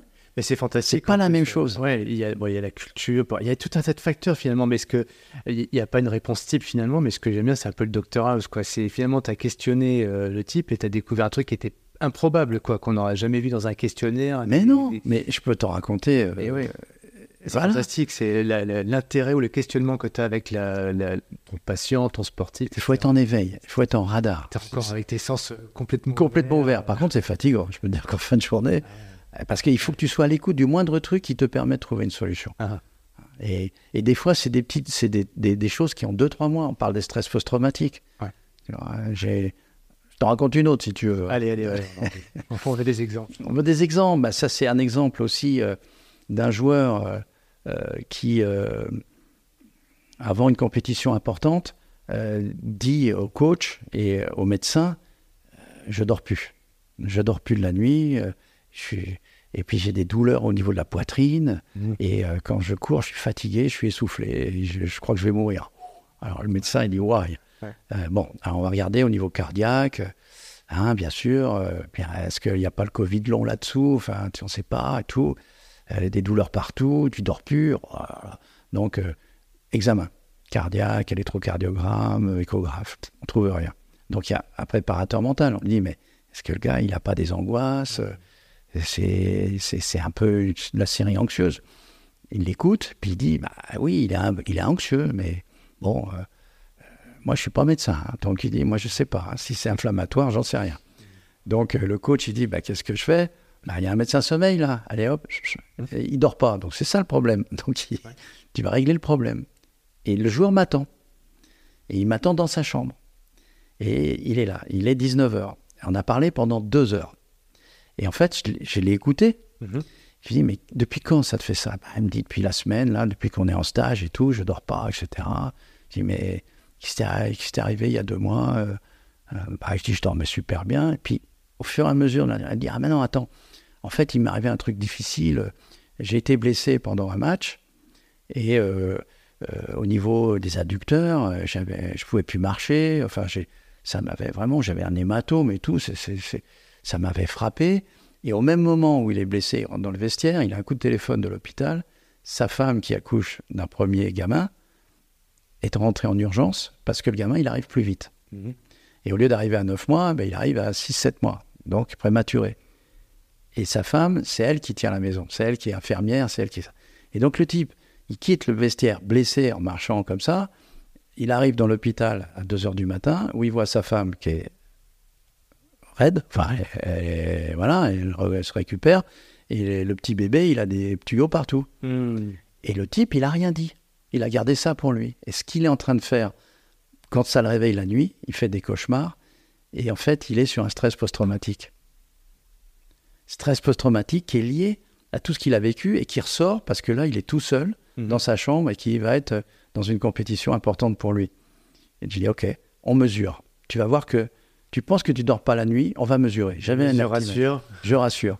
Bah, tu vois, t'as pas bien dormi, tu as dormi 5h30. Ah, bah, il dit 5h30, c'est pas, c'est pas si nul. Mhm. Non, c'est pas si nul. Puis on- après, on va aller plus loin. On va te faire une polysomnographie, parce que, voilà, qualité de ton sommeil. Mais avant, tu vas faire un petit peu de ce qu'on appelle le MDR, c'est-à-dire des techniques qui sont importées des États-Unis il y a une vingtaine d'années, qui sont des techniques d'hypnose, quelque part, hein, en reproduisant le mouvement des yeux sur des, des, des faits euh, où euh, les émotions ont été vraiment importantes.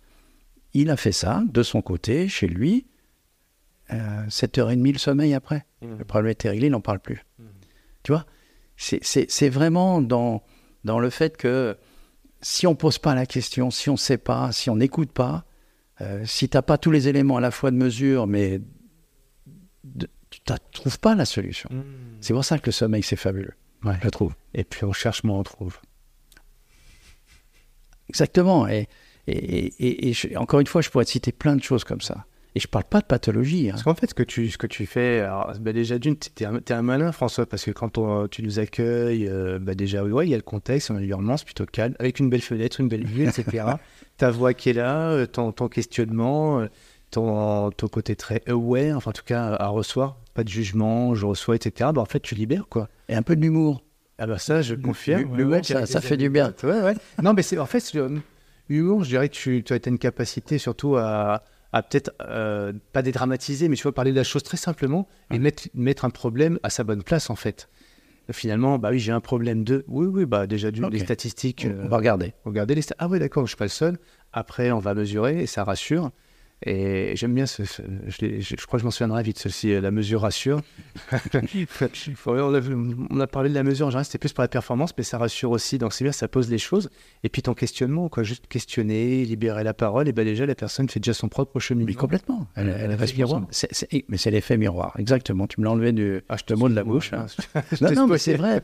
C'est c'est l'effet miroir. Ouais, ouais. Si on a quelqu'un en face de soi qui est pas, qui est fermé, etc. bah, on, on regarde ça avec les bébés, avec les nourrissons. C'est c'est extraordinaire. Ouais. Les neurones miroirs, ils sourient. les neurones, ils miroirs. sourient. Ouais, ouais. Donc, euh, simple. Bon, voilà. hein. Après, l'objectif, c'est de trouver des solutions Mm. à une problématique. Malgré tout, oui. Voilà. Il faut Parce que- trouver, voilà. Malgré tout, il y, a, il y a potentiellement. Alors, comment tu mesures, toi euh, tu, tu parlais de la PSG euh, sans, sans, sans faire le chauvin, on est à Paris, là, mais Ouais. la PSG, c'est la police sonographie. euh, Tu parlais de montres, ActiWatch. Est-ce qu'il est nécessaire, euh, quand on a, après le, le- le premier diagnostic, le premier échange, d'aller sur ces phases euh, peut-être un peu plus lourdes en termes d'accompagnement? Alors, ça peut paraître lourd, mais finalement, c'est peut-être pas tant que ça. hein. Bah, pas tant que ça, d'autant plus que les technologies deviennent de plus en plus miniaturisées. Ouais, Donc, ouais. Euh, ce qu'on a fait à l'Hôtel Dieu, par exemple, avec le chef de service, là, le professeur Damien Léger, qui est, qui est un ami, c'est qu'est-ce qu'on peut faire pour améliorer les choses? Bah, Déjà, pour la majorité des gens qui ont des troubles du sommeil qui ne sont pas graves, c'est de les enregistrer chez eux. Parce que c'est dans l'écosystème qui est le leur. C'est mieux, non? Bah oui, parce que l'hôpital, y a on n'est pas chez soi, il y, a des- il y a des bruits. Euh, bon, même si euh, il y a des choses très performantes qu'on peut mesurer parce qu'on fait de la visio, de la vidéo, de la- etc. Mais on n'est pas chez soi. Mais dans l'écosystème, c'est là où on s'aperçoit qu'il y a un chat qui est dans la, dans la chambre, il y a un chien, euh, il, y a des, il y a des enfants en bas âge, il y a euh, au mois de mars ben, des enfants qui éternuent et qui, ré- qui, qui réveillent la maman, qui réveillent le monsieur qui est à côté. Enfin, c'est la vraie vie, quoi. Des, des couleurs aussi, tu as des couleurs qui vont plutôt apaiser, d'autres qui vont stimuler euh, dans la chambre. Plus que la couleur, c'est la lumière. La lumière. Et, et- et là, euh, 2017, on est un peu en accéléré, hein, bien sûr, mais on s'est aperçu en- en- dans les années 2000 qu'il y avait des récepteurs au niveau de la rétine, qu'on appelle des cellules à mélanopsine, qui étaient des cellules ganglionnaires, qui, en fonction de la longueur d'onde de la lumière, allaient réagir ou pas. Mhm. et envoyer un signal lumineux à l'horloge biologique qui commande, qui est le chef d'orchestre de, de, notre, de toutes nos horloges, à la fois centrales, mais aussi digestives, périphériques, hormonales et ainsi de suite, et que c'était beaucoup plus puissant qu'on ne le pensait. Et que donc euh, la lumière blanche, qui est la lumière du soleil, ben, la lumière du matin, c'est pas la lumière du soir. Mmh. Parce que même si elle paraît blanche, elle a une teinte qui est différente. Et quand on regarde l'arc-en-ciel, on s'aperçoit que la lumière blanche, en fait, est polychromatique. Elle va du bleu jusque de l'autre côté, jusqu'au rouge. Hein. Et que euh, dans ces, dans ces conditions-là, si par l'invention des LED qui arrive à ce moment-là, on arrive à reproduire des longueurs d'onde spécifiques qu'on va pouvoir, où, on va voir comment le cerveau va réagir. Et là, on est en plein dans la recherche appliquée, mais on s'est aperçu que des longueurs d'onde de type cyan bloquaient la sécrétion de mélatonine. Or, c'est la longueur d'onde de ton portable, quand tu l'ouvres et que c'est blanc aussi dans le bleu, mhm. ça bloque la sécrétion de mélatonine. Ouais, donc sur un écran. Euh, c'est pour ça que maintenant, ça, tout le monde le sait. Mais si tu dis, on regarde pas les écrans, pour les jeunes générations, mhm. qu'est-ce que je fais? C'est possible. C'est pas possible. Donc déjà, leur dire, ben, changer la couleur de l'écran, en fait, c'est la lumière de l'écran qu'on va changer et aller plutôt vers les 570 nanomètres parce que c'est des couleurs ambrées qui ne bloquent pas la sécrétion de mélatonine. Et là, on rend les gens acteurs. Je t'interdis pas, mais je te dis comment t'en servir pour associer le mmh. plaisir d'être sur un portable mmh. et la capacité, c'est la pédagogie. L'éducation est extrêmement importante. C'est sous-tendu par des études maintenant où il euh, ne faut pas être dogmatique encore une fois parce qu'à chaque fois ça avance. Tu donnes les clés, les outils pour que la personne, quand je deviens le chef d'orchestre de mon, de mon histoire, parfois dans un collectif. Et ça me fait penser à une autre histoire qui m'est arrivée avec un entraîneur qui euh, dit euh, mon, mon, sportif, là, je suis sûr qu'il regarde les écrans le soir parce que le matin au briefing, il est crevé. Tu t'avais raconté cette histoire? Je te spoil pas. Vas-y, vas-y. si on parle déjà du même, ouais. Et donc, euh, bah, le gars, euh, il me dit il faut que tu lui interdises les écrans. Je dis je lui interdis rien. Moi, je veux voir un peu ce qui se passe. Et donc, euh, j'enregistre, non pas en polysonographie, mais l'actimétrie pendant huit jours. Et je vois que le, le sportif en question, il s'endort en moins de cinq minutes, à minuit et demi. Et il a un sommeil qui est dense, qui n'est pas fragmenté, il a une efficacité à 90%. Et donc, euh, moi, je suis lié au secret professionnel. Hein. Mais l'entraîneur me dit, alors, tu as, tu as interdit les écrans? Je dis, non. Il est à quelle heure ton briefing? Il me dit, bah, il est à 8 heures du matin. Je dis, bon, le champion du monde, c'est pas toi, hein, c'est lui. Hein, c'est ton sportif. Qu'est-ce qu'il regarde? Il regarde dans, les écrans des images de vagues qui l'endort. Le type, il s'endort en moins de 5 minutes parce que ça a du sens pour lui. C'est d'origine des îles. Et il a ce rituel. Il ne change rien. Par contre, le briefing à 8 heures, tu le mets à 8h30 ou 9h. Et là, tu seras gagnant et lui aussi, parce qu'il dormira une demi-heure de plus, parce que c'est un gros dormeur qui va dormir 8 heures en moyenne. Mmh. S'endormant à minuit et demi naturellement, bah, il a besoin de se réveiller vers les 8h30, 9h. Mmh. Et là, souvent, le, le, regard des gens, alors plus français d'ailleurs qu'anglo-saxon, c'est mais on ne on a, on faisait pas comme ça avant. Mmh. Hein, un peu traditionnaliste. Là où. Euh, non, le système. Ça a fonctionné comme ça, pourquoi mm. changer euh, C'est assez français. Alors que dans les pays anglo-saxons, quand ils ont eu la même réflexion sur les jeunes générations, qui se couchaient de plus en plus tard, ils ont vu qu'à 8 h du matin, dans les amphis, soit il y avait les gens, les gamins qui étaient endormis, soit ils venaient pas. Mm. Ils se sont dit, bon, on va décaler les horaires. Waouh, attention, décaler les horaires. Ben, ça fait 100 ans qu'on n'a pas changé ces choses-là. C'est compliqué, hein C'est compliqué. Donc c'est un des exemples. tiens, bah, et justement, toi, euh, par rapport à ces systèmes, par rapport à, ces, Oui, ces choses un petit peu rigides. Toi qui es quelqu'un de très évolutif, tu as, un cerveau qui est très plastique en fait, très pâte à modeler. Moi, je vais m'évoluer, etc. On sent que c'est très évolutif comme tu le disais tout à l'heure pour toi. Mais quand tu as des systèmes en face de toi qui sont rigides, comment tu amènes cette pédagogie, non pas, non pas à un athlète, mais au coach ou à toute la, la fédération, que sais-je? Bah, Tu fais ce que tu peux tu, dis les choses euh, telles que tu les penses, euh, et ça le fait ou ça le fait pas, mais ça dépend pas de toi. Ouais. ouais c'est vous qui voyez maintenant, vous avez. Ben voilà, vous avez les éléments. Mmh. Hein? maintenant, est-ce que vous avez de la marge de, liberté ou pas? Il y a cette fameuse liberté. Mais oui, tu sais que les gens qui font des burn-out, c'est pas la demande psychologique qui est la plus délétère, c'est le manque de liberté, le manque de marge de liberté. C'est pour ça que les gens qui font des burn-out dans le monde de l'entreprise, mmh. en général, mmh. c'est des gens qui sont en back-office qui sont dans des process. Hmm. Et les premiers qui s'en sont aperçus, c'est les gens de l'armée, parce qu'ils avaient formé des gens selon des stratégies militaires qui étaient historiques, Et quand ils se sont retrouvés en Afghanistan ou au Mali, euh, c'était pas dans les manuels. Et les gars qui ont pété les plombs, je veux dire, pas évidemment euh, morts, Mhm. mais euh, des morts psychiques, on va Mhm. dire, eh bien, c'était des gens qui étaient des gens qui respectaient la loi, qui respectaient les règles, qui étaient des gens perfectionnistes. Et là, on sortait du cadre. Et là, il n'y avait plus rien. Et ceux qui s'en sortent, c'était les borderline. Ouais. là, ils ont dit ah, il faut qu'on réfléchisse. Hein, on peut pas, Ouais. voilà, formater les gens trop parce que il y a des aspects positifs, mais quand le monde est incertain, Hmm. ça devient compliqué. Ouais. Et il est de plus en plus. Et il l'est de plus en plus. hein. Donc c'est Eric Orsenin qui dit, euh, euh, finalement, la- la- toutes les notions de pleine conscience, de technique mentale, c'est voguer dans l'acceptation de l'incertitude. Et il dit, on devrait se conduire sur Terre comme si on était sur mer. Parce que ça bouge tout le temps. Ouais, ouais. Et c'est De Gaulle qui disait déjà de son temps euh, qu'il fallait tout était volatile, euh, incertain, et que voilà, tout est une question d'adaptation permanente et de, de, de, ouais, de, de flair, comme tu vois. Ouais, c'est ça. Les- les- là, encore une fois, il y a des gens qui ont des visions. Et de vision et de, de s'adapter en permanence face à- aux éléments. euh, face aux éléments, parce, qu'ils- parce que d'abord, ils ont eu un vécu et puis une, une- une personnalité. hein. Euh, de Gaulle, hein, quand, avant la guerre, il était déjà un petit peu Mhm. catalogué comme. Qu'est-ce qu'il nous dit, lui? C'est pas comme ça qu'on a fait en 14-18. hein. Bah, Ouais, c'est oui, vrai. Ouais. Il avait vu des trucs quand même. Ah ouais. Et euh, ouais, sans, paraître, euh, sans, sans paraître insolent, euh, anti-système, faire évoluer les choses. euh. Alors moi, voilà, une fois de plus, je me ramène sur toi, mais sur ce côté que tu es en rondeur, tu vois. j'ai- Je sais comment ça fonctionne, je sais où il faudra aller, mais après, voilà, acceptons que ça prendra du temps, acceptons que les choses se feront, ne se feront pas. Moi, je sais où il faut que ça aille, mais bon, chacun est libre de décider. Voilà, tu. tu euh, est-ce qu'il y a des choses qui dépendent de moi ou est-ce qu'il y a des choses qui dépendent pas de moi? Quand ça dépend plus de moi, pourquoi s'en faire? C'est tellement facile d'entendre dire ça. mais tu sais, la, la plupart des gens sont incapables de... C'est conceptuel ce que tu es en train de dire, en fait. En tout cas, On l'entend partout, même j'ai envie de te dire, mais- dans les bouquins, les machins, bah, à partir du moment où tu as compris ça. Ouais, mais sauf que moi, c'est-. Et ouais, tu sais, les personnes qui ont euh, tout parlé dans le système éducatif, les parents, les écoles, etc. Puis moi, j'ai fait les études où c'est très é- énervé. Peu importe les, les- les études, tu vois, c'est. C'est mon arrière-grand-père qui, quand était à Saint-Cyr, tu sais, ils ont une, ils ont une, une maxime cachée. Mhm. Et donc j'ai eu la maxime cachée, c'était assez amusant. Je l'ai appris euh, il y a 2-3 ans, il n'y a pas longtemps. Il disait fais et espère. Dans, Fait. dans, cet endroit-là. Euh, Ouais, fais et espère. Ça marche, ça marche pas. Mais tu l'as fait et t'espères.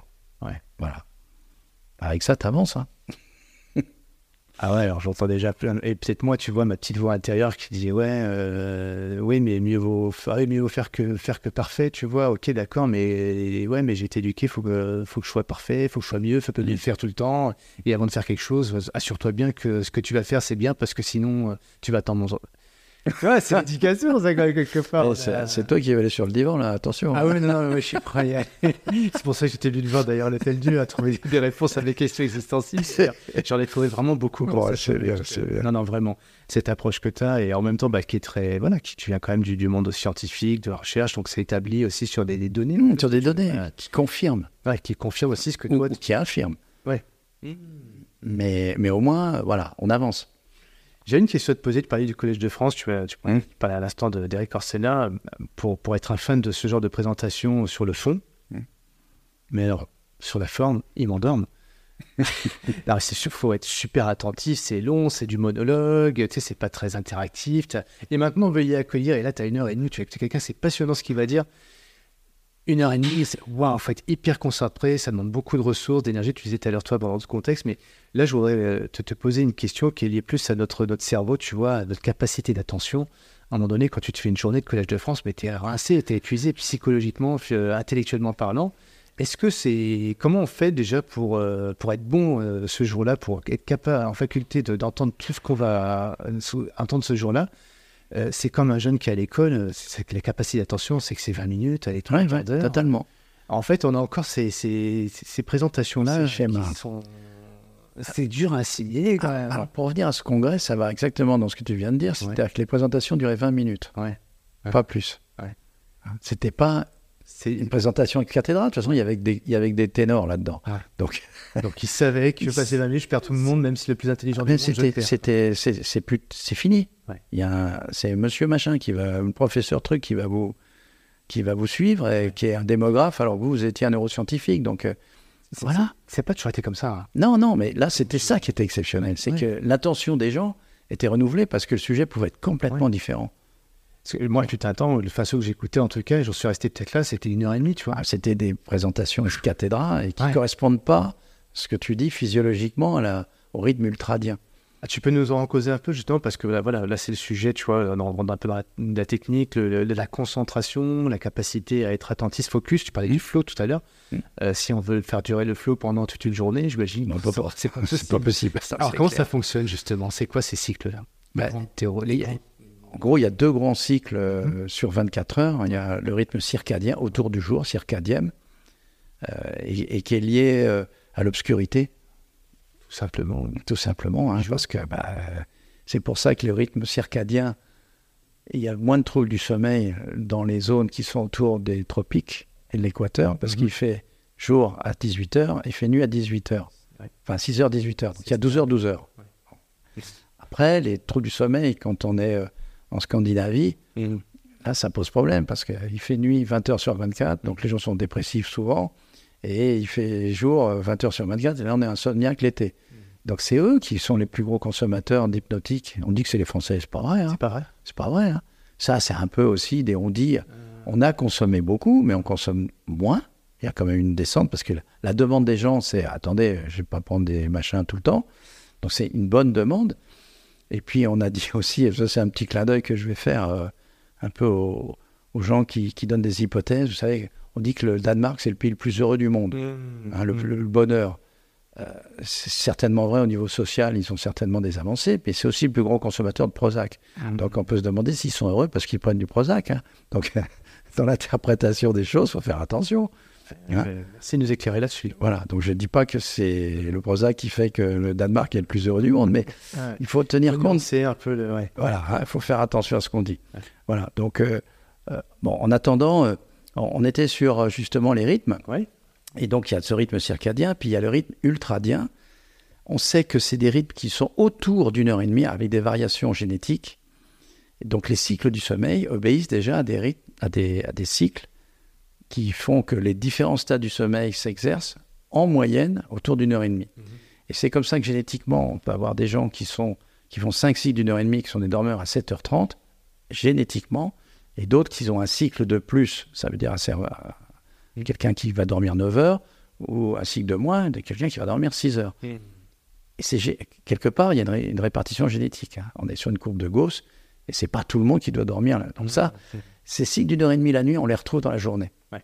Et dans la journée, c'est pareil, c'est un modèle qui est maintenant connu, hein, qu'on appelle le modèle de Braque, où on voit que pendant euh, toutes les heures et demie, bah, il y a des moments où on est plus vigilant et des moments où on est plus somnolent, naturellement, physiologiquement. On peut pas lutter contre ça. Il faut pas.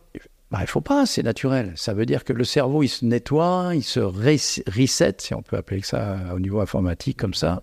Il va se resetter toutes les, en gros, tous les trois quarts d'heure, quoi. Alors ça va même plus loin parce qu'on pense qu'il se reset en même temps en faisant le clignement des yeux. Ouais. Donc, tu as, un premier grand cycle, tu en as un deuxième, puis Tu as un deuxième, puis tu as des cycles en permanence. plein de microcycles. Exactement, qui sont très liés à la respiration. Hein, C'est pour ça que les techniques, quelles qu'elles soient, le nom qu'elles portent, sophrologie, euh, relaxation et ainsi de suite, la, la pleine conscience, la première chose, cohérence cardiaque, cardiaque. c'est basé sur la respiration. Bien sûr. On y revient toujours à la fin. Et oui, parce que la respiration la nuit est une respiration automatique, heureusement, Ouais. qu'elle n'est pas consciente. Mais cette respiration, elle est entre 12 et 14 inspiration-expiration la minute, La nuit. la nuit, quand on dort bien. quand même beaucoup. On ventile beaucoup la nuit. Bah, C'est-à-dire que d'abord, on a besoin d'oxygène, euh, le cerveau, il a besoin de glucose, notamment en deuxième partie de nuit. Et puis, c'est une respiration qui est une respiration, en gros, 5-5, mais c'est la respiration de la cohérence cardiaque. Mhm. Donc, quand on se, on s'imagine ou on ne se force pas, mais on s'exerce à avoir cette respiration, 5 secondes d'inspiration, 5 secondes d'expiration, qui peut varier d'ailleurs d'une seconde à 3 à 5, il y a des gens de rythmes différents, on reproduit la respiration du sommeil Naturel? Naturel. Voilà. Parce que dans la journée, ben, on parle, on a un truc, on a des émotions. Et euh, euh, Mm. d'ailleurs, les gens le disent. Aujourd'hui, j'ai peu le temps de respirer. Ah oui, bah, écoute-toi, T'es mort. respire. T'es mort. tu vas mourir. Ouais, ouais. Et c'est, on, on, avait déjà eu un échange là-dessus, donc euh, je remettrai le lien parce qu'on avait fait une vidéo euh, tous les deux sur euh, justement ces, ces, aspects plus, plus techniques de, de, la respiration liés au sommeil, liés à l'éveil, les techniques aussi liées à, la, pour être focus au quotidien, dans son sport aussi, au travail.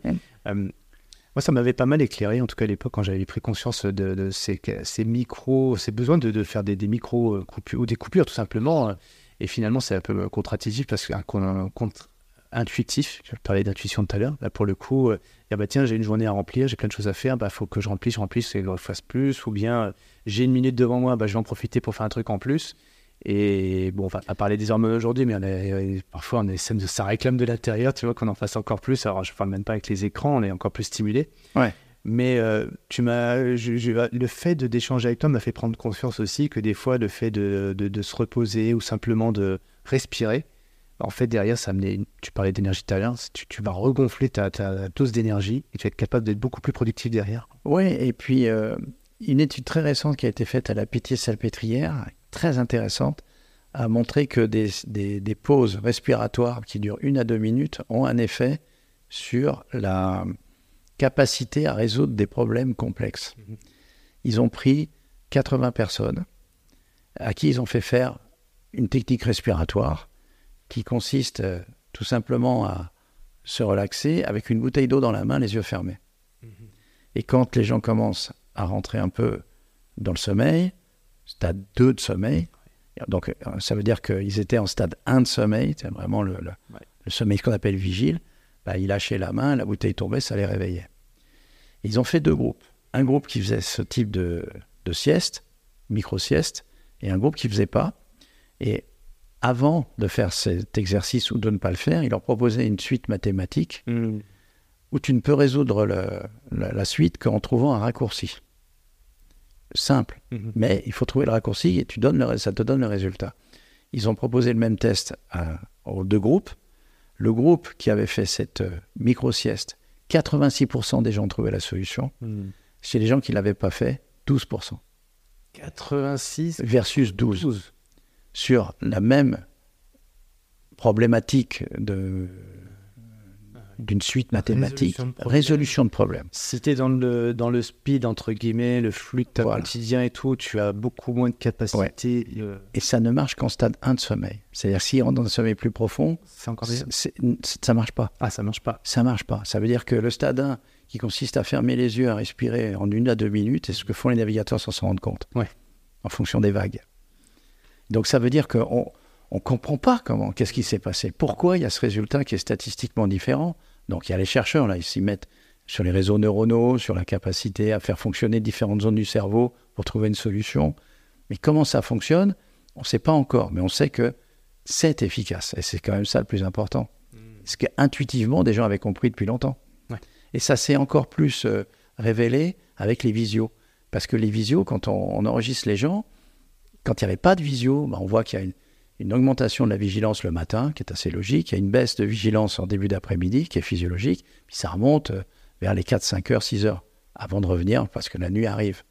Mais là, on avait des successions de montagnes et de pics, mais de creux très importants. Et quand on surajoute ça avec la méthode, euh, la façon de travailler des gens, on s'aperçoit que c'est à chaque fois qu'il y a un creux et que les gens sont down, c'est à la fin d'une visio, notamment en fin de journée. Et donc, les gens sont restés assis, ils n'ont pas bougé, et ils ont une fatigue beaucoup plus importante, parce que c'est une fatigue mentale. Ils n'ont pas eu le temps de récupérer. donc tu dis euh, la respiration, tu dis de bouger aussi? Bouger, bouger. C'est à son écran, il faut se lever. Faut se lever, il faut, faut marcher. Ouais, c'est pas une position naturelle d'être assis sur une chaise ou un écran. 8 heures par jour en moyenne. Ton cerveau, il s'éteint, quoi. Bah, 8 heures assis, 8 heures couché, ça fait 16 heures. Et qu'est-ce qui te reste C'est quand même pas beaucoup. pour un adulte, pour un être humain qui, qui, qui, a été fait pour courir longtemps euh, euh, en endurance. je parle à quelqu'un qui, qui sait ce que c'est. Ouais, mais qui au quotidien, tu vois, peut-être a une tendance, euh, pour parler que moi, tu vois, je suis derrière mon écran euh, bah, faut, être très cru, c'est l'envie de pisser qui me fait lever. Oui, ouais, bien sûr. Si j'avais pas cette envie de pisser, des fois, excusez-moi du terme, mais je, je, resterais derrière mon écran parce que je suis concentré sur une présentation, la fatigant. Et finalement, ça use le cerveau. Ça use le cerveau, c'est une, augmentation de la fatigue cognitive. Donc, les décisions, on les prend. Uh-huh. Enfin, on a plus de probabilité de prendre des mauvaises décisions. C'est pour ça que la nuit porte conseil. C'est parce que quand tu arrives une, une situation désagréable où il faut prendre une décision parce que émotionnellement, il y a un mec qui est arrivé qui est pas cool, plutôt que de répondre tout de suite, tu dors. Le lendemain matin, le mail, il n'a pas la même résonance. Hmm. Parce que ton cerveau, il a bossé.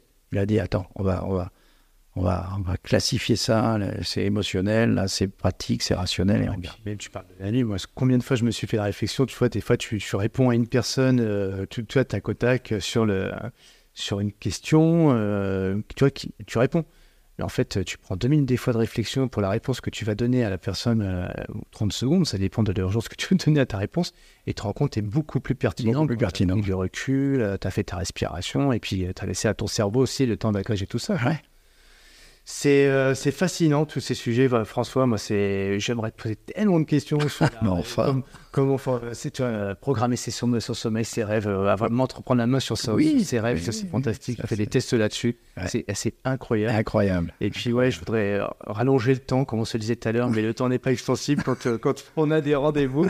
Et si tu devais terminer un petit peu, bah, on va finir sur des sur la base de la base, mais allez, je un conseil euh, à, appliquer euh, parce que j'ai du mal à m'endormir le soir. Euh, trois choses tout de suite à faire. Alors, plutôt que chercher à s'endormir, c'est chercher à bien se réveiller.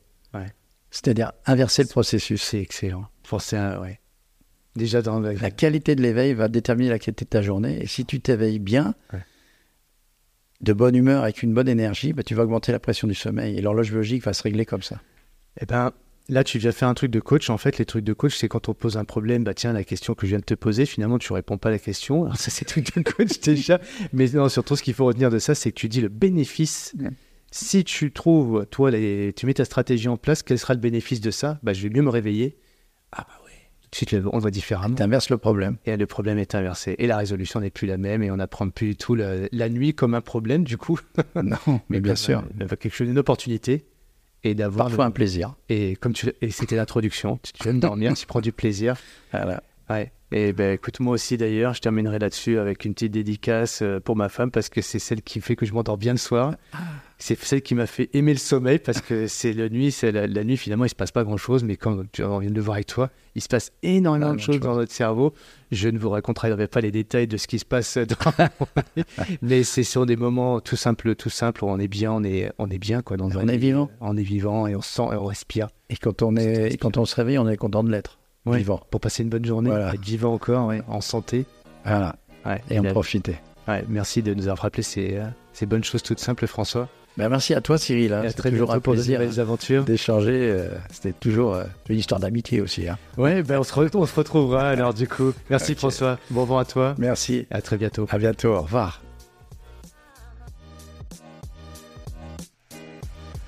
Merci à tous d'avoir écouté ce nouvel épisode de Champion de ma vie. Si vous souhaitez entrer en contact avec nous, vous êtes les bienvenus. Chez Champion de ma vie, on aime les rencontres, on aime les opportunités. N'hésitez pas à noter et partager ce podcast autour de vous. Envie de partager un commentaire, n'hésitez pas, on répondra à chacun d'entre eux. On est là pour vous aider à atteindre vos objectifs et on vous souhaite un maximum de motivation et on se retrouve dans deux semaines pour un nouvel invité. À bientôt